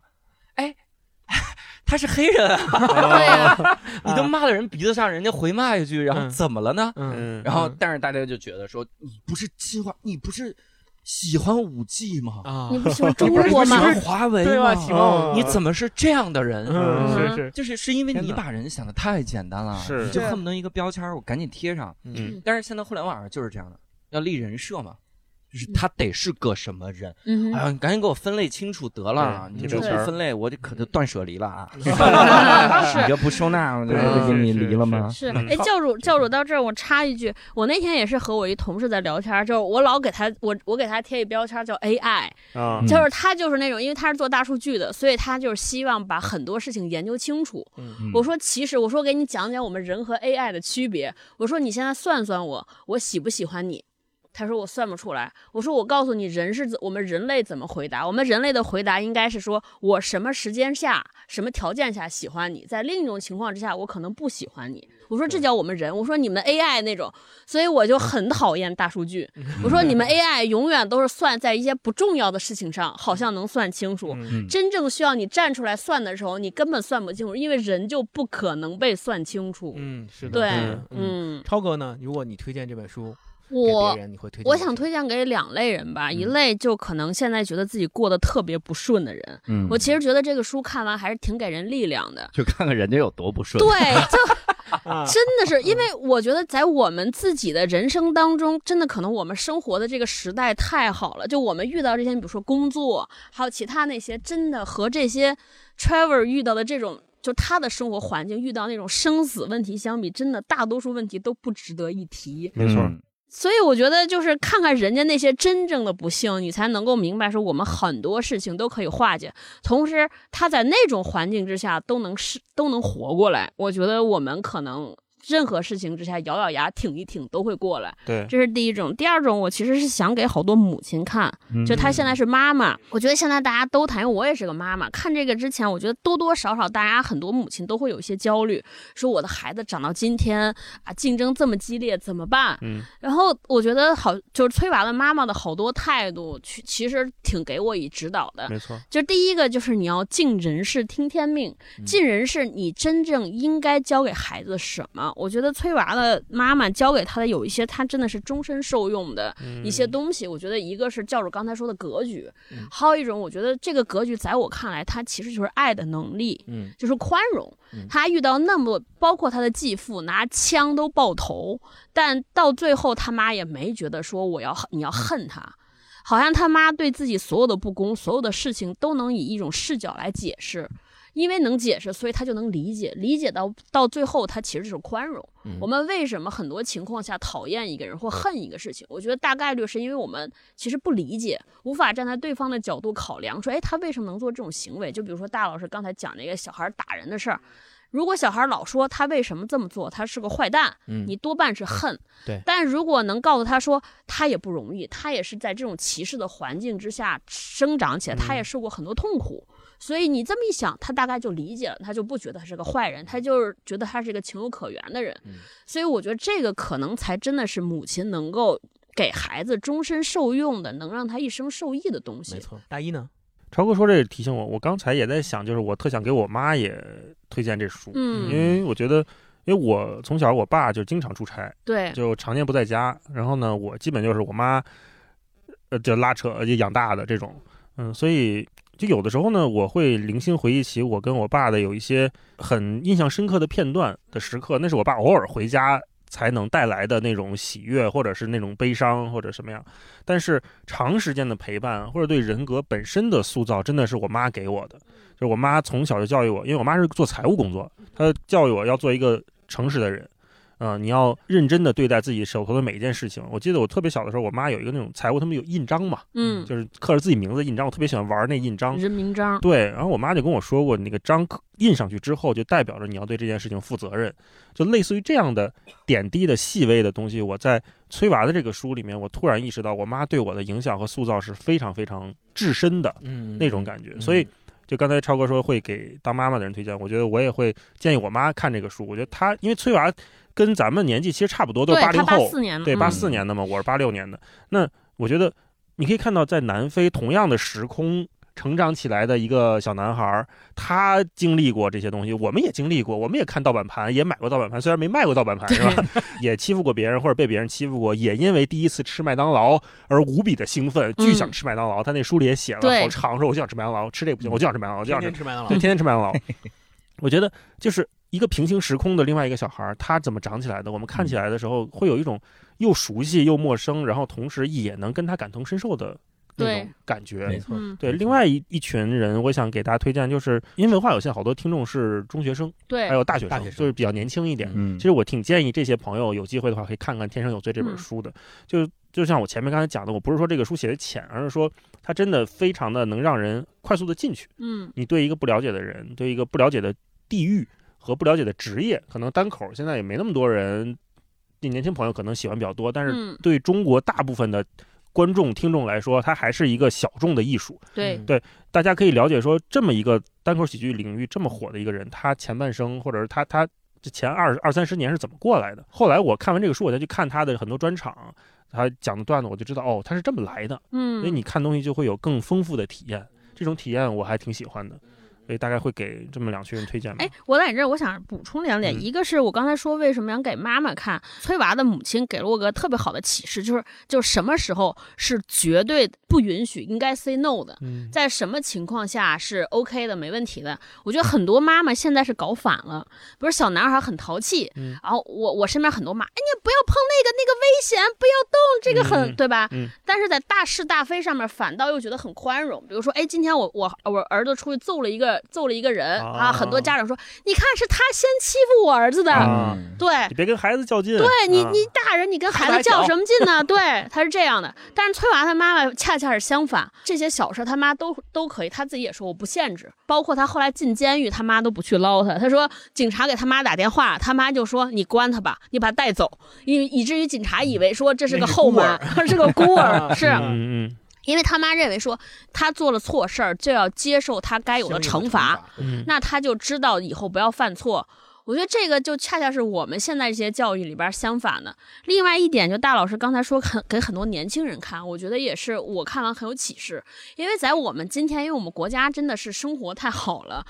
所以每个人的生活的路径和你的走向似乎被规定了，不是年轻小孩儿，你好好读书，上大学，出来上工作，而且现在工作的选择好像也更少了，嗯，对吧？就是好工作，你你要么进体制内，体制外也就是那些大厂，这些是能光耀门楣。但是看完这个之后，我似乎觉得好像说人生之路有很多条。你看崔娃也是，我们不要看他成功没成功啊。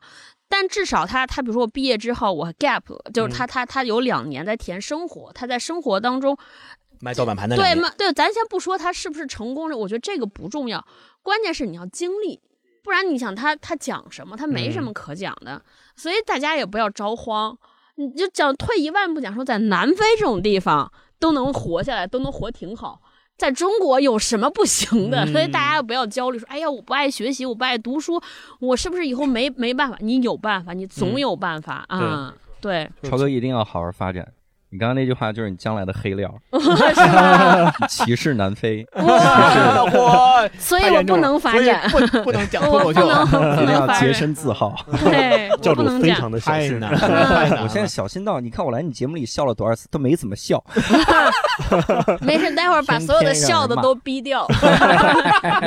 啊，那聊完这书，我们就再随便聊聊一聊啊，就因为我们现在。咱们三个做播客嘛，做了一年多，快两年。那教主做播客做了三年，然后之前我觉得教主从做播客，包括后来专职做单口，在之前其实也是当众表达，因为是老师，是对对吧？是那哎，教什么的？高考英语。新东方的名师啊，失敬才失敬啊！这都录一小时了，sorry。之前把脚拿去，我走了，对不起，磕一个，走了。太难了，太太难了。就问教主有没有想过做这么几个当众表达的职业？嗯，有没有想过自己要成为一个什么样的表达者？我其实长期的目标就是想一直做单口喜剧，就是做就挺好。那是希望表达自己，还是说带来快乐？这种？你看啊，我最早的时候，我做这个新东方老师的时候，嗯。然后那个时候，我发现教题呀非常的简单，就是高考英语，在我来看没有学不好的，就是这是一个真的，我我经常跟学生歌颂高考，哦，我说这是你人生凭努力就能改变命运的最后一次机会，是，真的是只要凭努力，就而也也都不是改变命运，就是努力一定会有回报，对的对的，这努力百分百会有回报，这玩意儿太好了，对，就是你你得用。呃，讴歌高考，然后，呃，我在教的时候就发现一个问题，我入这个行，我入新东方的时候，我不是因为考试而被吸引，我是因为老师在考，就是讲题外说的那些话被吸引，类似的段子吧。但是有的时候他会告诉你一些个道理，类似的老罗语录，包括新东方语老师，包括我小时候，你你们小时候有没有特喜欢那种就是历史老师？嗯，有一些老头儿那种历史老师，刻板印象了哈，但是。我们有一个老头儿历史，我从小接过好几个老头儿这种历史老师，把书往那一扔，就开始给你讲，从头到尾的讲，讲到关键的时候，黑板上写几个日期，你要笔记记下来，是然后里面的故事我全给你串起来，它里面的因果，它的它当时的地理是什么，它外交是什么，我靠，为什么他会做这个决定？讲的特别的好，我就特别被这种吸引啊！我不在乎那几个考点，我在乎的是你整个的这一套的东西，所以我其实是一个特别希望。就感觉骨子里，我咨询师跟我说，心理咨询师说，说骨子里应该是一个期待被看见的人。我从小就是希望被看见，所以我进新东方初期的时候特开心。然后在那个时候教教课，我会经常给他们讲一些课本外的东西。嗯。然后我希望他们不要按照不是完形填空里面的那些个逻辑，呃，那个阅读理解里面那套世界观。我说你别别按这个走了，你自己琢磨琢磨得了。里面就说说钱不重要，不要看看看重钱。我说钱当然重要了，我靠！你老说钱不能买来快乐，谁他妈用钱直接买快乐呀？我都是买来让你快乐的东西啊！是是是，这谁让你买这个？我就跟学生讲这些。有一个学生曾经来问我，他说：“你看你老让我们独立思考，独立思考，你这不也是在给我们灌输其他的思考吗？”我说：“你有这个思考就是独立思考啊！你想了半天之后你不同意我，这就是你独立思考第一步。”所以你你已经很好了呀，有这个想法就很好。我我特别期待变成这样的表达者，但后来发现局限就在于你你能表达的有限，嗯，而且你讲久了有负罪感。我的段子是我的段子量是这样的，他们一直说我是新东方，就是我中学部里面讲段段子最多的人，但实际上我段子量是逐个递减的。如果你上我高考班，就会发现暑假是段子最多的。嗯，那个时候我要让你知道高考很轻松，嗯，你又能学到东西，然后又能又能轻松，然后就开始到春季我没有段子，到春季就是一些个简单的好笑的话，嗯，还有同学选 B 啊，选 B 的同学应该怎么怎么样，就类似那种，然后赶紧往下讲。就那个时候我会有负罪感，如果你。春季的时候你还讲很多段，马上高考了，马上就上考场了，哦，明白。这争分夺秒，你还讲了一三分钟单口，不能啊！所以那个时候我我我自己有这个负罪感，然后越讲到后面的时候，我越觉得负罪感很强。呃，后来考虑到能做单口，能自由表达，那我就索性就只做单口，就做这个就好了。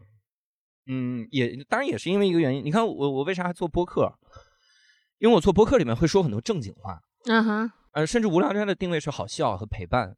那么我就要跑到文化有限来说一些正经话，对吧？就是你总不好笑的节目，把陪伴的节目来释放一下。实锤了，你咋这么挑刺儿？你这太贴标签了。我就说那个这些个表达欲，就好像啊，包括我我之前参加奇葩说也是，嗯，有人说你奇葩说怎么没有平时搞笑？我不是冲着搞笑去的呀。对，我我这想在那个里面表达一些真实想表达的东西啊，这个这个东西要有表达的。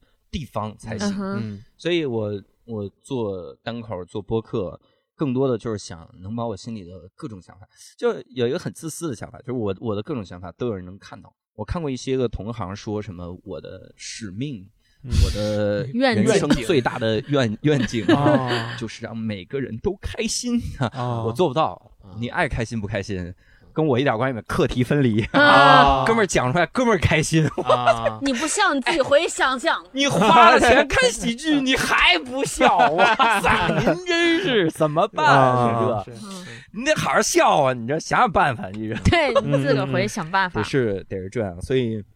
好这靠，现在心态巨健康。是吗？啊那真不错。那那你那你在不在乎？因为我们之前跟毛书记也聊过一次啊，他就说，如果就是每次讲单口，台下人都不笑，嗯可能坚持半年也就算了，嗯大概是半年吧，我记不清了。嗯单口又是一个这么强反馈和交互的场景，嗯你会更现在不那么在乎观众了吗？还是说真的就观众对我是既重要又不重要。嗯嗯，怎么讲？观众对我的重要在于，他能够给我一个很强的反馈，嗯能够让我那一天晚上过得很开心。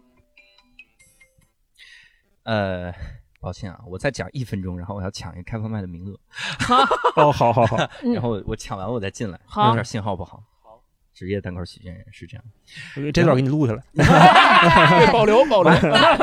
京剧，它重要的点就在于它能让我走向更好的自己，我能通过他的反馈知道哪个地方有问题。嗯他那儿没笑，我肯定知道哪儿有问题。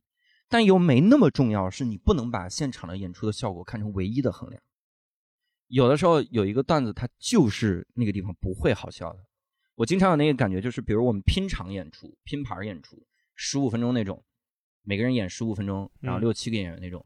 我在里面如果讲了一个段子，我发现我觉得这个段子非常好，但是观众不笑，那我大概就知道它是一个适合放进专场的段子。因为放进专场，大家听你一个小时，如果一直很高能的笑的话，一方面是累，另一方面是你中间会有一些很好笑的段子，但是笑的没那么大声，嗯哼，你又会失望。所以你要中间留一些，你知道他不会那么大笑声，他就没那么好笑的段子，嗯你就放里面。但那个东西是你需要表达的玩意儿，嗯那个是很重要。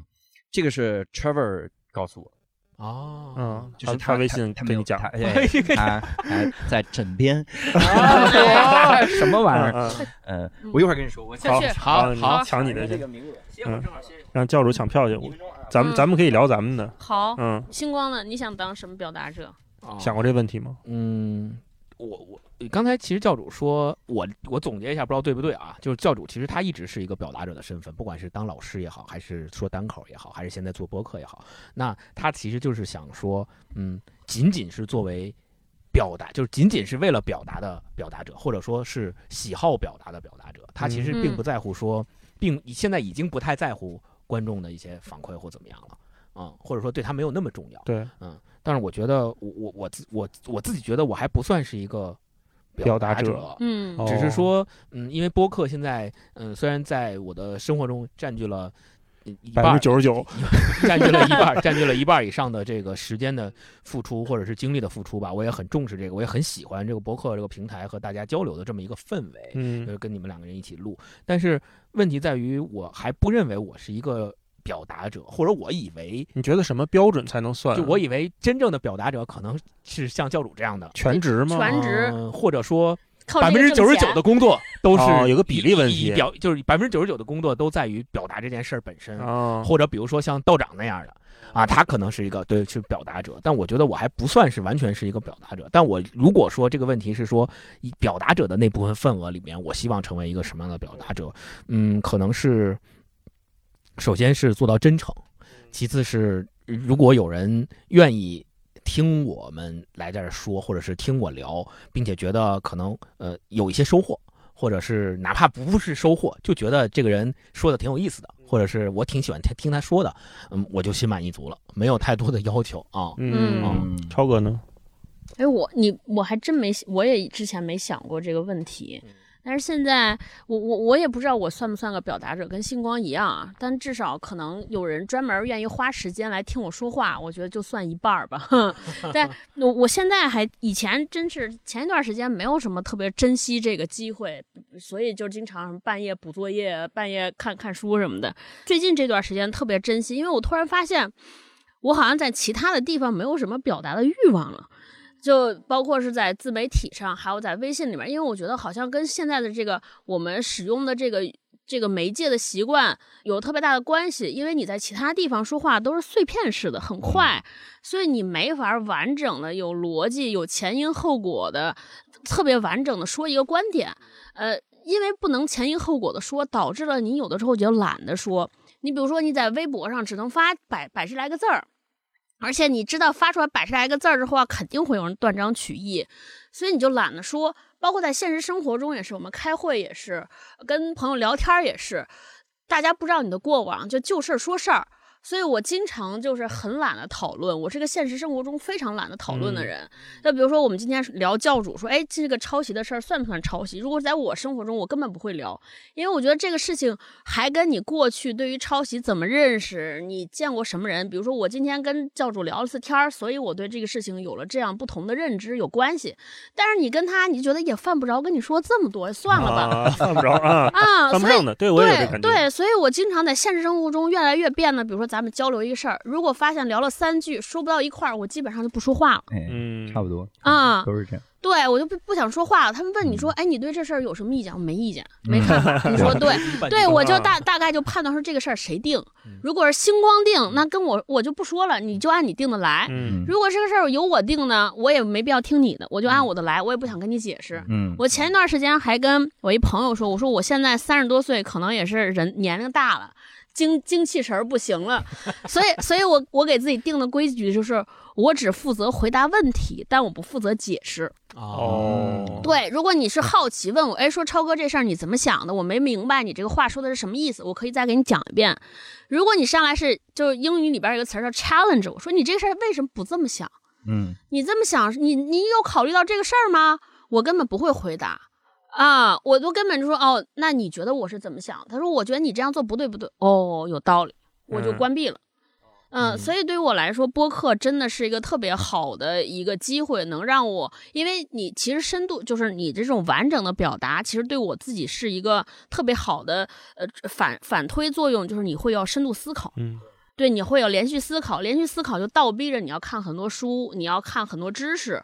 对，我觉得这个是连续的，所以这大概相当于我的一个自留地吧。而且大家，我觉得文化有限的听众真不是吹捧，也也特好。我每次看那个留言区，你会发现有好多人，大家能明白你在说什么，对，甚至跟你想的一块儿，对，我就觉得特别开心。所以，这所以这个地方对我来说就有点像一个个人的树洞，就是跟一堆聊得来的朋友。说一些可能只有我们自己关起门来，大家感兴趣话题，就讨论一些只有我们自己能明白的事情，我就觉得特别开心，特别放松。如果我有什么希望呢，就是希望说大家能够想在一块儿的事儿越来越多。对，这我就觉得是更开心了啊。对，大一呢？大一呢？我一直还都挺渴望成为一表达者的。哦，我因为我从小就。喜欢听广播，我不知道跟跟这有没有关系。就从小我们家收音机可能就二十四小时开着，就我跟我妈都是那种广播爱好者啊。二十四小时开，你们这睡觉够吵的，睡睡觉都开着。家里怎么的？睡觉就弄一定时。包括今天在节目里好像讲过，没跟教主说，我爸有一年去日本，嗯，出差给我和我妈带回来一礼物。就是可以在浴室里放着的防水收音机啊，真是这礼物。对，因为我爸对这没需求，但是我跟我妈都巨爱听收音机，就是得有响儿。包括我喜欢看电视剧，反反反复复看，就得有个东西亮着，有声儿那种。到现在做这播客，我也觉得好像每周定时的去表达一次，然后有一些朋友来听，然后有一些好朋友能过来一起聊，这就一个。太幸福了，这简直就是我人生的终极理想。要不是播客不挣钱，我现在就全职干这个。要不是播客养不了家，真的是，真的是。我觉得对我自己还有一个就是观点上的激发。每一次不是都聊本书嘛，有时候聊个电影，聊个作品啥的。我特别喜欢我们每一次聊完书之后，还有一趴是聊这个一个核心的观点。对。但是这个核心的观点，我发现最近随着我们越聊越多，这个观点开始有重复。啊哈，对，这就是我不太想看到的。然后我就会让自己，或者就让咱仨一块儿能聊聊，看还有什么别的点，对，还能再往外聊聊的。大一那天在群里说一句话吓坏我了，他说：“你们想想奇葩说，说咱们想想奇葩说，你还能找什么角度聊这个？”我说：“我靠，奇葩说我看着都累，要是告奇葩说，我可能退台了。”哦，奇葩说想想论点真的要死。嗯，就是你我我有几次就是我在场上。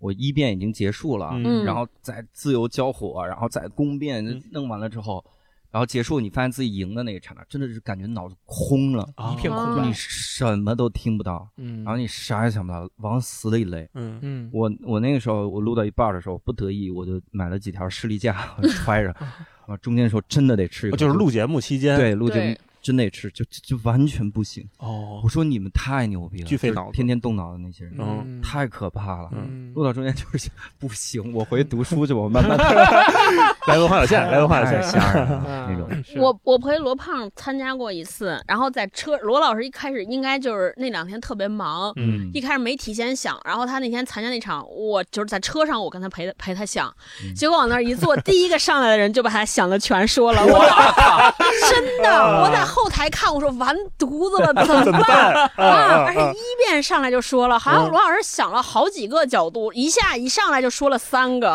哎呀，我说这些选手这么不给人留活路吗？你说俩也行，你给人留一个。嗯，但是罗老师就特别硬，嗯罗老师又又把他想好又说了一遍，硬说了一遍。硬说啊也行。呃这也是我做八分平时一感受，就是我做嗯道长的那个播客嘛，就每次剪辑他的节目，我想说，有时候新闻是类似的，或者是想讨论的话题是类似的，我想说你还能说出啥来？嗯，就每一次他说出来的东西都不一样，嗯。然后都不重复。嗯。那天我还跟谁说，我说我应该是就全网听八分最认真的人之一。嗯。啊，因为我要剪他那个东西嘛，然后对着文稿一个一个字看，然后我就发现他每一集节目他要做三四个小时的功课，嗯。然后每一周录两次，一个人一个小时的单口讲嗯。不重复。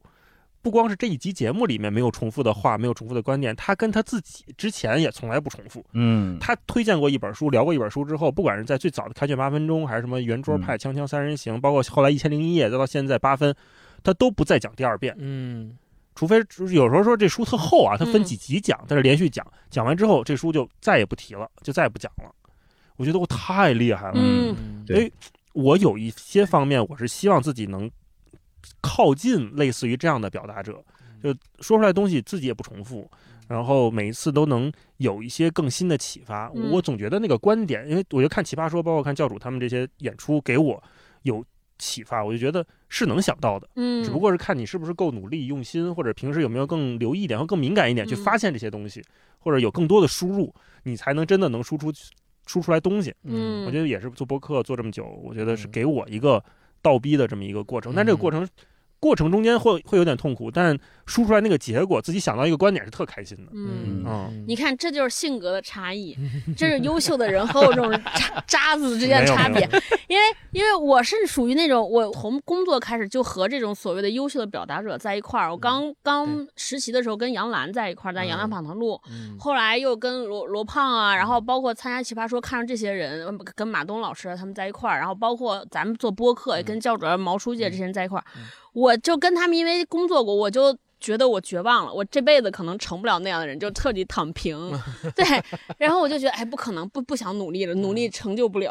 就是杨洋姐是那种，因为她是主持人，她就是职业的主持人，就拿了一稿，我都感觉她根本没看。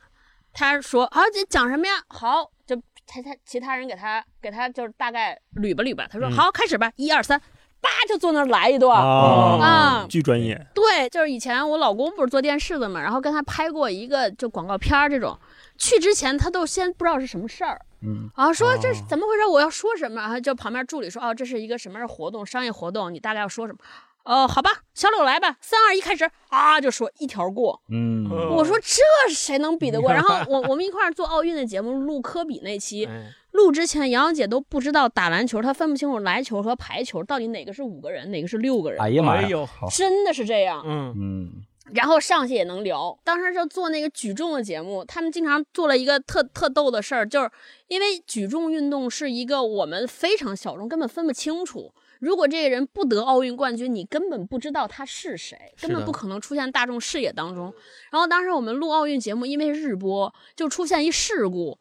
就是拉错人了，拉错嗯演播室了。比如说你是六十公斤级，他是五十五公斤级，大家又看不出来，就坐着拉过来采访，以为他是得六十公斤级的冠军，坐这儿采访，哦采访一半儿，大概你不说了三个问题，才发现啊根本不是背稿那人。我们说这嗯完犊子了，嗯结果就发现他又就正过来了嗯啊！嗯我说我这比不了。然后罗老师更是。每天一分钟，那六十秒，我当时觉得说这这这说六十秒呗，就跟咱们平时聊天，你说哎教主，我昨儿碰见一特有人特呃有意思人跟我说一这事儿。我说这多简单。后来我看罗胖录的时候，我才发现真的太不简单了。我我给罗老师写过，他所有的需要八行十号字体写八行写满，你要中间转三折。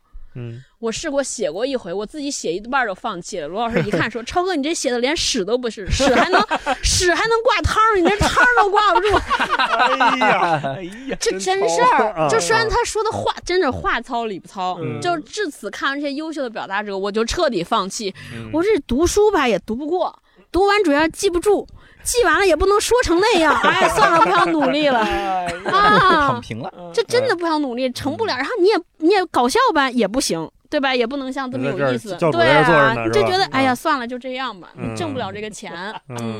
嗯，我们聊回到冷场那个话题，我还能记着，咱们这个多好。我中间我中间是抢了个开放麦的名字，对，相当于开放麦是我们打磨新段子的地方。哦，大家要抢的那个时间去报名嘛？嗯，你作为一个职业选手，你必须要报名，是吧？不是你职业选手，你要天天写，然后天天上呀，这才是练习呢。职业选手，对。我刚才说那个 Trevor 教会我一个事儿，就是他他做他做客一档播客的时候，嗯，就他跟那个主持人聊，他说他刚去美国讲的时候啊，压力特别大，嗯，因为他发现他的专场中间会有一段时间他不笑，然后也没有鼓掌，没反应，嗯。他就问这个 David Chappelle，David Chappelle 是我的偶像，我人生的目标就是如果能成为 David Chappelle 那样的人就太牛逼了。然后他问 David Chappelle 说：“我该怎么改？”然后 David Chappelle 就说：“说你仔细想，你专场的时候你讲到那个地方，冷的那个地方，观众是自己玩手机呢，聊天呢，还是继续看着你呢？嗯，如果他继续看着你，并且还微微点头，那你不用担心啊，他们还跟你在一起。”嗯，就是你要享受冷场，嗯，那些所谓的冷场，他们不是冷场，他们注意力仍然跟你在一起。你要不要再去看掌声和笑声背后的东西？因为你要看出来掌声和、笑声背后的东西。哦，所以你你后来发现，Trevor 的所有的专场里，总会有一段有一段相当长一段是冷的，嗯，就是没有任何的反应，但你很想听。就是至少是我，我很想听，我想听他到底在说啥，他这个想法很有意思，然后就慢慢冷下来那种那种感觉，你在最后来个小反转，对那种，他这个技巧是 Dave Chappelle 经常用的技巧，Dave Chappelle 最新那个专场叫 Sticks and Stones，他就说他去一个城市，他这个城市已经破落落败的不行了，他走在路上的时候，他就很感慨当年的多好的一个城市，然后他离老远看到一个白人女性在翻垃圾桶。流浪汉在翻，他就觉得好惨。然后流浪汉到他面前说：“你给我五美元，我就帮你口一下，还帮你用嘴解决一下。”啊，他说：“我从没想过别人能这样说，所以我想了半天，告诉他两美元。”哎呀，就是他这种技巧，我后来在我第四个专场里也也经常用。嗯，就是你讲一件事儿，你真实的表达出来了。然后让观众冷下来，嗯，然后通过一个小梗把整个气氛一下拉回去，嗯，就那个时候特别享受，你你那个时候觉得自己是另一个境界啊，就不不像是说，哎，我在大家这场掌声如雷，嗨，这是最基本的一个境界哦，就是很多我们我们这个行业其实很新。大部分内行人其实跟观众没任何的区别，就在评判标准方面。所以你会发现很多的演员形容别的演员，就是他的演出啊特别炸。对对，我现在好烦这词儿啊，特别炸，特别炸，特好笑。咱们找，比如说找一个普通观众，嗯，你如何评价詹姆斯？他呀扣篮特特狠，特猛。如何评价库里？哦，他三分巨准，不是？那他是靠这得的冠军吗？在底线扔一个就进，底线扔一个就进。嗯，他不是靠这个得的冠军。对，你比如现在，如果我们找王世鹏，嗯，你怎么看库里？嗯，他说他三分特准，你就疯了。你说中国男篮没有未来了，这玩意儿。对。他不可能说这个，对。他一定会给你分析出来很多的东西，这才是行业内的人要看专业。但很遗憾，我们现在这个行业大部分啊，大部分说出来又得罪同行，大部分。是多少呢？我也不说，具体是谁？不知道，反正就是还是停留在普通观众评价的角度。嗯。嗯，那评价到最后，大家就不知道什么是好，什么是坏。我现在不信这个行业有天才，嗯，因为我当年就被叫天才。我进这个行的时候，然后就是每次特别炸，然后段子也多，写那些。但我就当你自己被叫天才的时候，你就知道这“天才”这词儿太扯了，因为你知道你怎么走到这步的，你知道你你怎么能。然后我我有一次去一个俱乐部碰到一个演员，我说这挺好，我跟同行说，同行说这是一天才，哦，开放麦从没冷过。嗯，我说那就一个原因，参加的少 就是少。未尝败绩，就是比的少啊。内行你要看的不是这些，要看更更深一步的东西。听道长和那个徐浩峰那期，嗯嗯，他里面说了一个事儿，我觉得太牛了。就徐浩峰就说说很多的那个业余棋手，嗯，和专业棋手下到底差在哪儿？你要跟他下一盘绝对输。就专业棋手那无法逾越的鸿沟。但是你会发现啊，如果下残局或者下这个什么复盘分析战术。业余选手不输专业选手的，这是分析的可好了。嗯，但是赢就赢在什么？就是下到中局的时候，那种思考的能力。对，我到中局，我的脑子里还能想一百多招。你那边都累得快死了，得吃士力架了，崩溃了，这士力士力架都没用了，真的士力架都没用，得得得暂停，咱们等三年，我再去 研究研究书，就得是那样。那边游刃有余。太知道你下一步怎么走，你这一步我怎么处理，这种经验，你那个时候真的是你感觉你站在一座山的面前，高山仰止，鸿沟。嗯，他说这个怎么来的？就是多，嗯，就是练。专业和业余，你听名字就知道了。业余他时间不可能投入那么多，嗯，而且练是有效训练，嗯嗯，就是刻意练习，针对性的练，就是练才行，不是做。嗯，我说如果练就行，拼。打篮球只要打得多就能进 NBA。我们家楼下老大爷早进去了，还有天沟贾巴尔什么事儿？对，天沟老大爷看着 吧，早进去了。你练的那个东西，它不是靠打出来的。对，所以包括我经常挂在嘴边，就说我要做一个很职业的单口喜剧演员。嗯哼，我会刷一个东西叫有效场次。怎么讲？有效场次啊！我我在节目里透露一下，这个我都没敢在我的节目里说。哎呦，嗯。因为哎，独家原因也是因为在节目里说，又被人说装逼，我操！啊，当然，咱们都话，这是话聊到这儿我才说，你们可别害我，把前面都剪了。教主就想跟我们聊有效场次，对对对对，把这放前头，这就过分了。我我是当年跟黄志忠聊的时候，他就说，他说他去那个各大高校，嗯，去就说啊。黄志忠来了，给我们分享分享，就跟所有的辩论高手坐底下，他就说，在场每年打十十场比赛的，举个手，就没几个了。哦，他说那三十场呢？他说可能就一两个举手。嗯，然后当时举起来，我就那种荣耀感啊，众人说，哦，三十场。然后黄志忠说，我们在台湾的时候，每一年至少要一百场以上。至少啊，这是太少了。嗯，如果我是一个职业象棋选手，我说我一年就下三盘棋，疯了。你是职业拳击手吗？拳击手也不至于这样。对，拳击手如果你把训练的场次也加上的话，嗯，绝对超一百。没错。对，你看着是每年卫冕赛就打一场，那一场背后有多少场？没错。他他训练成什么样才能才能打那个？所以他说，如果一个专业的人一年有效场次都不到一百，没意义。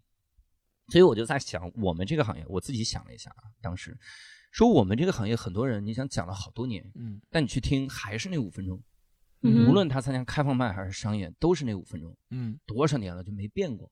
那个时候它不叫有效场次，你只是站在那儿消耗了你的时间而已。嗯哼。而有效场次，我算了一下，如果要达到一百场，那就说明你这一百场得有新段子，嗯，因为你是讲新段子的话，那么这样的话，你至少一周要上两次开放麦。一周要两场讲新段子，成不成型不重要，就是这两场得是有新段子的场次。嗯哼。那么这两场，如果你要把一个段子打磨出来，它至少要讲十场，你才知道这个东西扔还是不扔。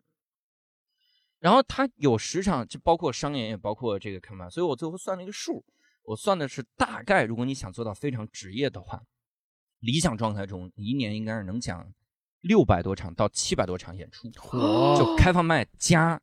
加上商演得是这个数，一天两场，至少我们我们每天晚上好多场开放麦呢。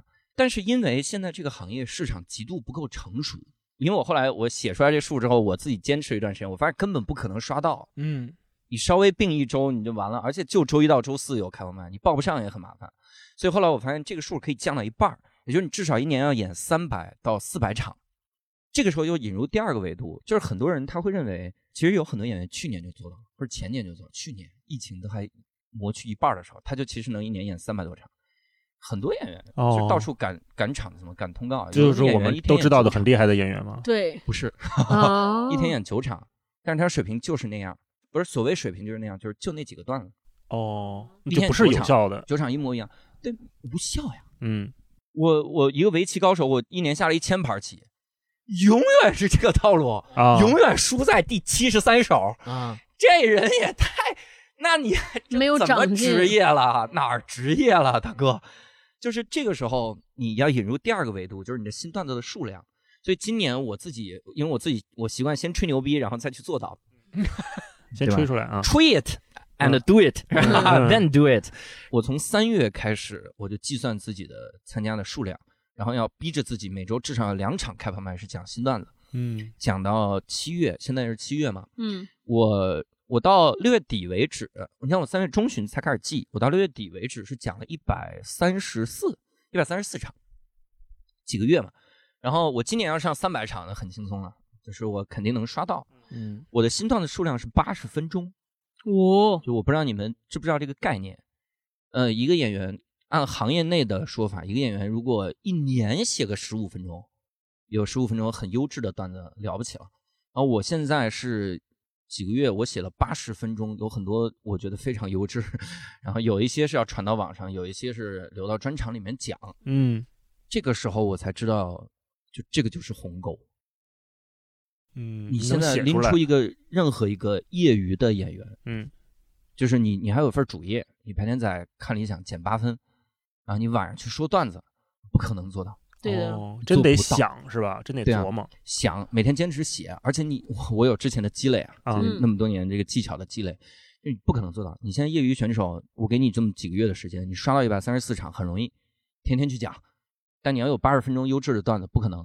嗯，这个时候我第一次觉得我建立了职业的鸿沟壁垒，职业壁垒。嗯，当你一年的目标演三百场，有一场开饭麦，你觉得段段子没问题，观众冷了，你会反省吗？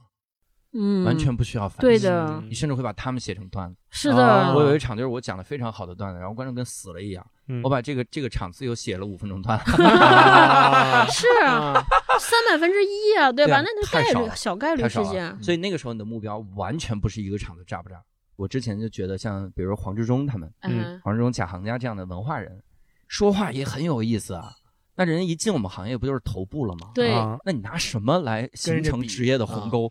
你这叭叭做了七年七八年，人一进来就是人一来就头部，那你这你你坐在哪儿？后来我就想明白，我就慢慢慢慢有一点朦朦胧的概念，因为我跟志忠学长很熟，我就觉得可能是一些个临场和即兴的处理能力。嗯，如果你让黄志忠上来之后讲一个他准备好的东西，真的不输任何人。要是按我们现在标准，炸。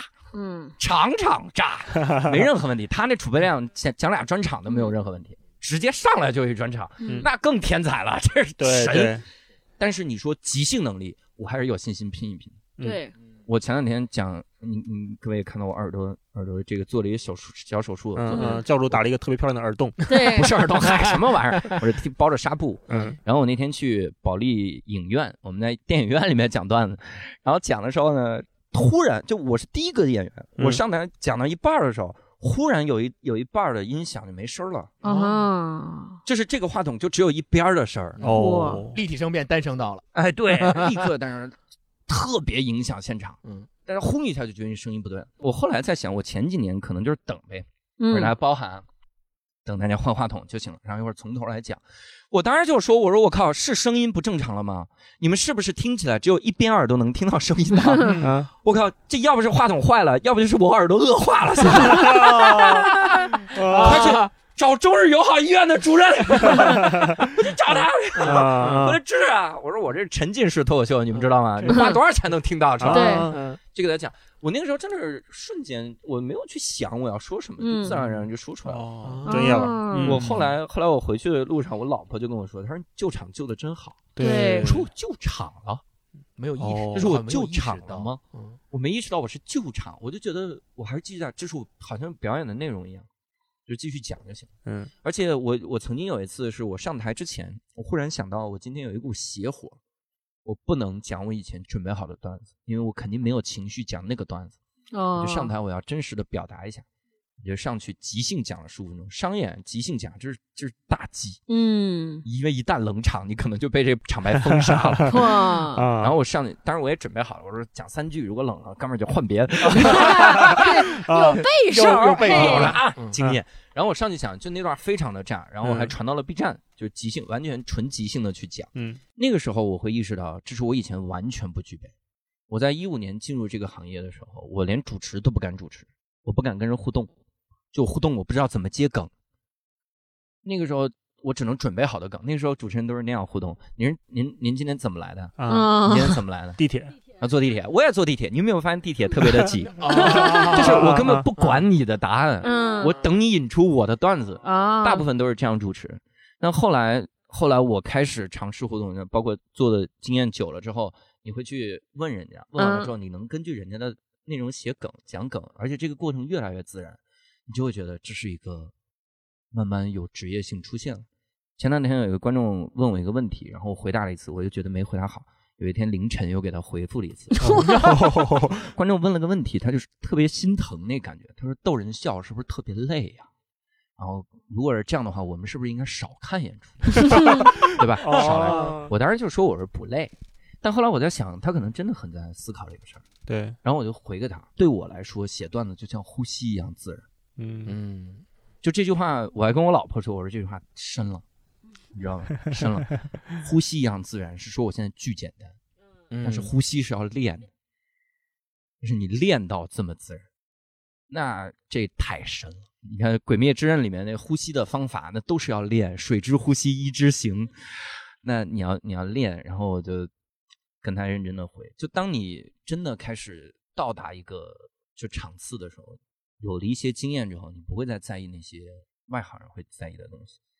所以现在别人说好笑不好笑，哎呀，我这这不会不会伤害到我。嗯，我去我在那个 B 站传段子底下，经常会有人说，只有我一个人觉得不好笑吗？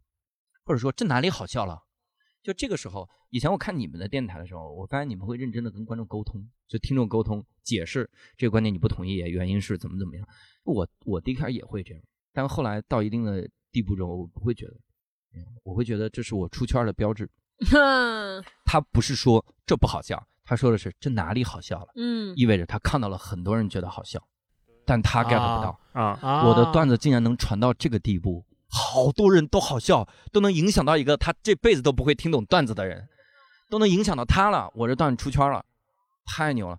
段子出圈的第二个标志是有人被激怒，就说这观点太扯淡了，嗯，怎么会是这样呢？我靠，我是出圈到这个地步了，太牛逼了！他都不知道这是段子，啊 他不明白一个人站在舞台上对大家说大家笑了意味着什么，嗯他都没有这个概念。嗯出圈到这个地步了，太牛逼了！嗯，然后第三个可能就是被网暴，哥们儿还没到那个地步。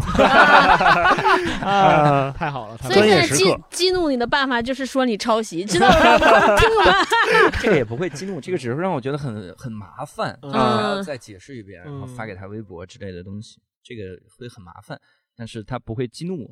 嗯，现在激怒我的方法，嗯，是告诉我这期节目我的音频没录上，哎 我赶紧看赶紧看一下，对。砸了我。太棒了，嗯，太棒了，嗯。好呗，那差不多，今天好。我们跟教主聊了很多很开心的事儿后半。段都是我的独白，咱们能不能中间你们再一会儿你们补录几个啊？是吗？哎，我有一想法，咱们给插进来。最后还有一个环节啊，就给我们例行，我们是有一个推荐环节的。嗯就根据咱们今天聊的这个，不管是催娃也好，单口也好，有没有什么相关的作品可以给我们推荐推荐？嗯啊，什么都行，书、影音、专场什么都可以。嗯教主，那先来吧。那应该就是 Noah 的很多的段子，他的专场，他的专场就是我特别害怕大家听了这期觉得他是一个苦大仇深的演员，不是，啊，对他，特别好笑。他里面讲过一个段子，我印象太深了，他的模仿能力很强嘛。他就讲说那个呃英国人投票，嗯为了政治正确，说下一任零零七找谁演，大家投了一个黑人，那个叫伊德里斯阿尔巴，然后他就说说让这个黑人大哥演，然后他说后来没让他演，嗯然后 Trevor 就讲这个事儿，他说：“首先我也很气愤，就先跟大家共情，我很气愤，你这太种族歧视了。”但后来我才我真的想明白了，零零七啊，真的不太适合找黑人演，嗯，因为零零七活动的地方都是苏格兰，他又怼了一句，他说因为只有苏格兰出坏蛋嘛，他活动的地方都是苏格兰，那个地方如果你是个黑人啊。真的跑都跑不掉，你是特别不适合当间谍的。嗯，你想想一一个艾尔巴演演一个零零七，走到路上，当当当当当，然后在路上叮叮叮叮叮叮叮叮叮追车，然后追好不容易甩掉了，然后甩到一个公交站，别人一看他在那儿，叮叮叮叮叮叮叮叮叮叮叮，到了地铁上，然后好不容易说。坐上反向的地铁嘛，是不是能甩掉？晃在人群中，别人一看他在那儿，叮当啷当啷，我靠！那个时候让你觉得对呀，对对。对呀，特别有道理，特别有道理。所以他的很多的专场超级好笑，嗯，然后又是又很轻松，然后这样可以看看他的很多的很多那个专场。而且看这本书的时候，其实也是就是像推荐年轻人也多看看吧，尤其上网之前看一看。上网是是这样，就是我们现在，我们现在是通过在网上贴标签儿来实现新的种族隔离。哦，没错没错。它里面说种族隔离制度特别的牛，嗯，就在于我只是告诉你，你是有色人种，你是白人，你们俩就会彼此仇恨，嗯，就是种族隔离的点。所以现在在网上，你的标签太容易被贴上，你会觉得那这不就是新的种族隔离制度？对，不要有这样的心态，还是。用复杂的眼光看待一个人，没错，没错。嗯，星光呢？我推荐一个，就是我是在做功课的时候，无意间发现了一个这个事儿，就是崔娃在电影《黑豹》里面。有没有过出演？但是《黑豹》里面有一个情节，我不知道你们记不记得，就是，呃，有一个开飞船，一个白人开飞船，然后要进入他们那个结界，然后那个结界被外边攻击，然后那飞船那个语音说，他问那个飞船说还有多长，还可以坚持多长时间？那个飞船报了一个语音说二十八分钟还是多长时间？那个飞船的语音是崔娃的。哦，这都行？哎呀，你这个就是无效，无效推荐。我的妈！哎，回头让教主把人写到段子里边，我是不能忍受了。不是，第一是因为跟崔娃有这个千丝万缕的联系，第二是因为黑豹本身它也是一个在美国。黑人主演的，主演都是黑人群体，并且当年也拿过了很多大奖，并且人们都认为这个电影的出现恰恰证明了，就是所谓的那些，就是在老白男看来，可能是说我们为了种族平等或做了一些什么事情嘛。就是这个电影本身还是比较有现象级的，并且跟他们的种族、跟他们的肤色是有关系的。我是推荐这个电影。还有二十八分钟，当啷当啷，哎呀，那我就推荐崔娃的单口专场吧。我看了那个笑债笑长啊，好像是他。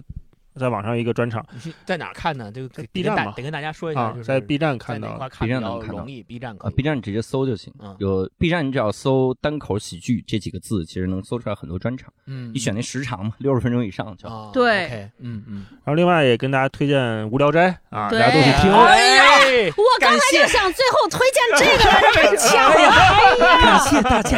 哎，对，《无聊斋》真的不是开头，不是客气，真的是从第一期开始听。听到现在，基本上七夕不落。最近那一期是三个内蒙人聊天哎呀，啊，我也听了，孔连顺老师对吧？特别逗在里边。然后我觉得超哥听起来肯定特有共鸣。我就是听完那个，我才知道教主原来是内蒙啊。对对，你看我多给人留面子。其实那期是我们上上上期，两期人都没听，我录的早，我还跟着对。嗯，最早当然是一言不合先出来的这个对吧？然后是教主也有很强的表达欲，然后做了无聊斋，跟伯伯六兽一起，我觉得。就是在《无聊斋》里面能看到很多不同的人的不同的经历，像你们好多板块，什么见天地啦，然后什么职业啦，这种我觉得都是一个特别好的一个播客节目，而且也拿了各种奖，什么苹果的奖，什么最近有罗德的奖，对吧？真的是，如果听播客就听《无聊斋》，哎呀，太好，哎呀，感谢感谢，对，那就这样，好，好吧，那今天欢迎教主。对，今天今天就跟教主聊的非常开心啊。对，聊这么希望常来文化有限，想聊书了就来，想聊什么都可以来。其实，对，想聊什么都能来，入住 咱们合并，哎，可以可以，无聊有限。就用教主那句话，随便说出想聊什么的人，大概这对什么没有没有任何。下次下次六百页以下以上的书不要提，我们文化有限，六百页以上的书封杀了，这个节目封杀了。你慢慢看，咱们不急。我真是想跟你们聊一期《阅微草堂笔记》。哇！那我们再约一期。那里面随便读一鬼故事都特别好，特别值得分析。好，那我们今天节目的留言区也欢迎大家。跟我们聊聊，就是听教主聊完那个专业之后，你有没有你的专业时刻、职业时刻？嗯，或者是你看到身边的人啊，有某一个瞬间，你觉得哇，这事干的太专业、太职业了。对啊，那欢迎大家继续关注我们的节目，嗯，同时也关注无聊斋啊。好，拜拜拜拜拜拜拜拜。我老公来的时候，勾总问我说：“哎，今儿谁去？”我说：“教主。”他说：“呀，那我能在无聊斋听你们节目了？”我说：“不是，是 文化人教主上文化我现在。”我老公说：“教主怎么了？”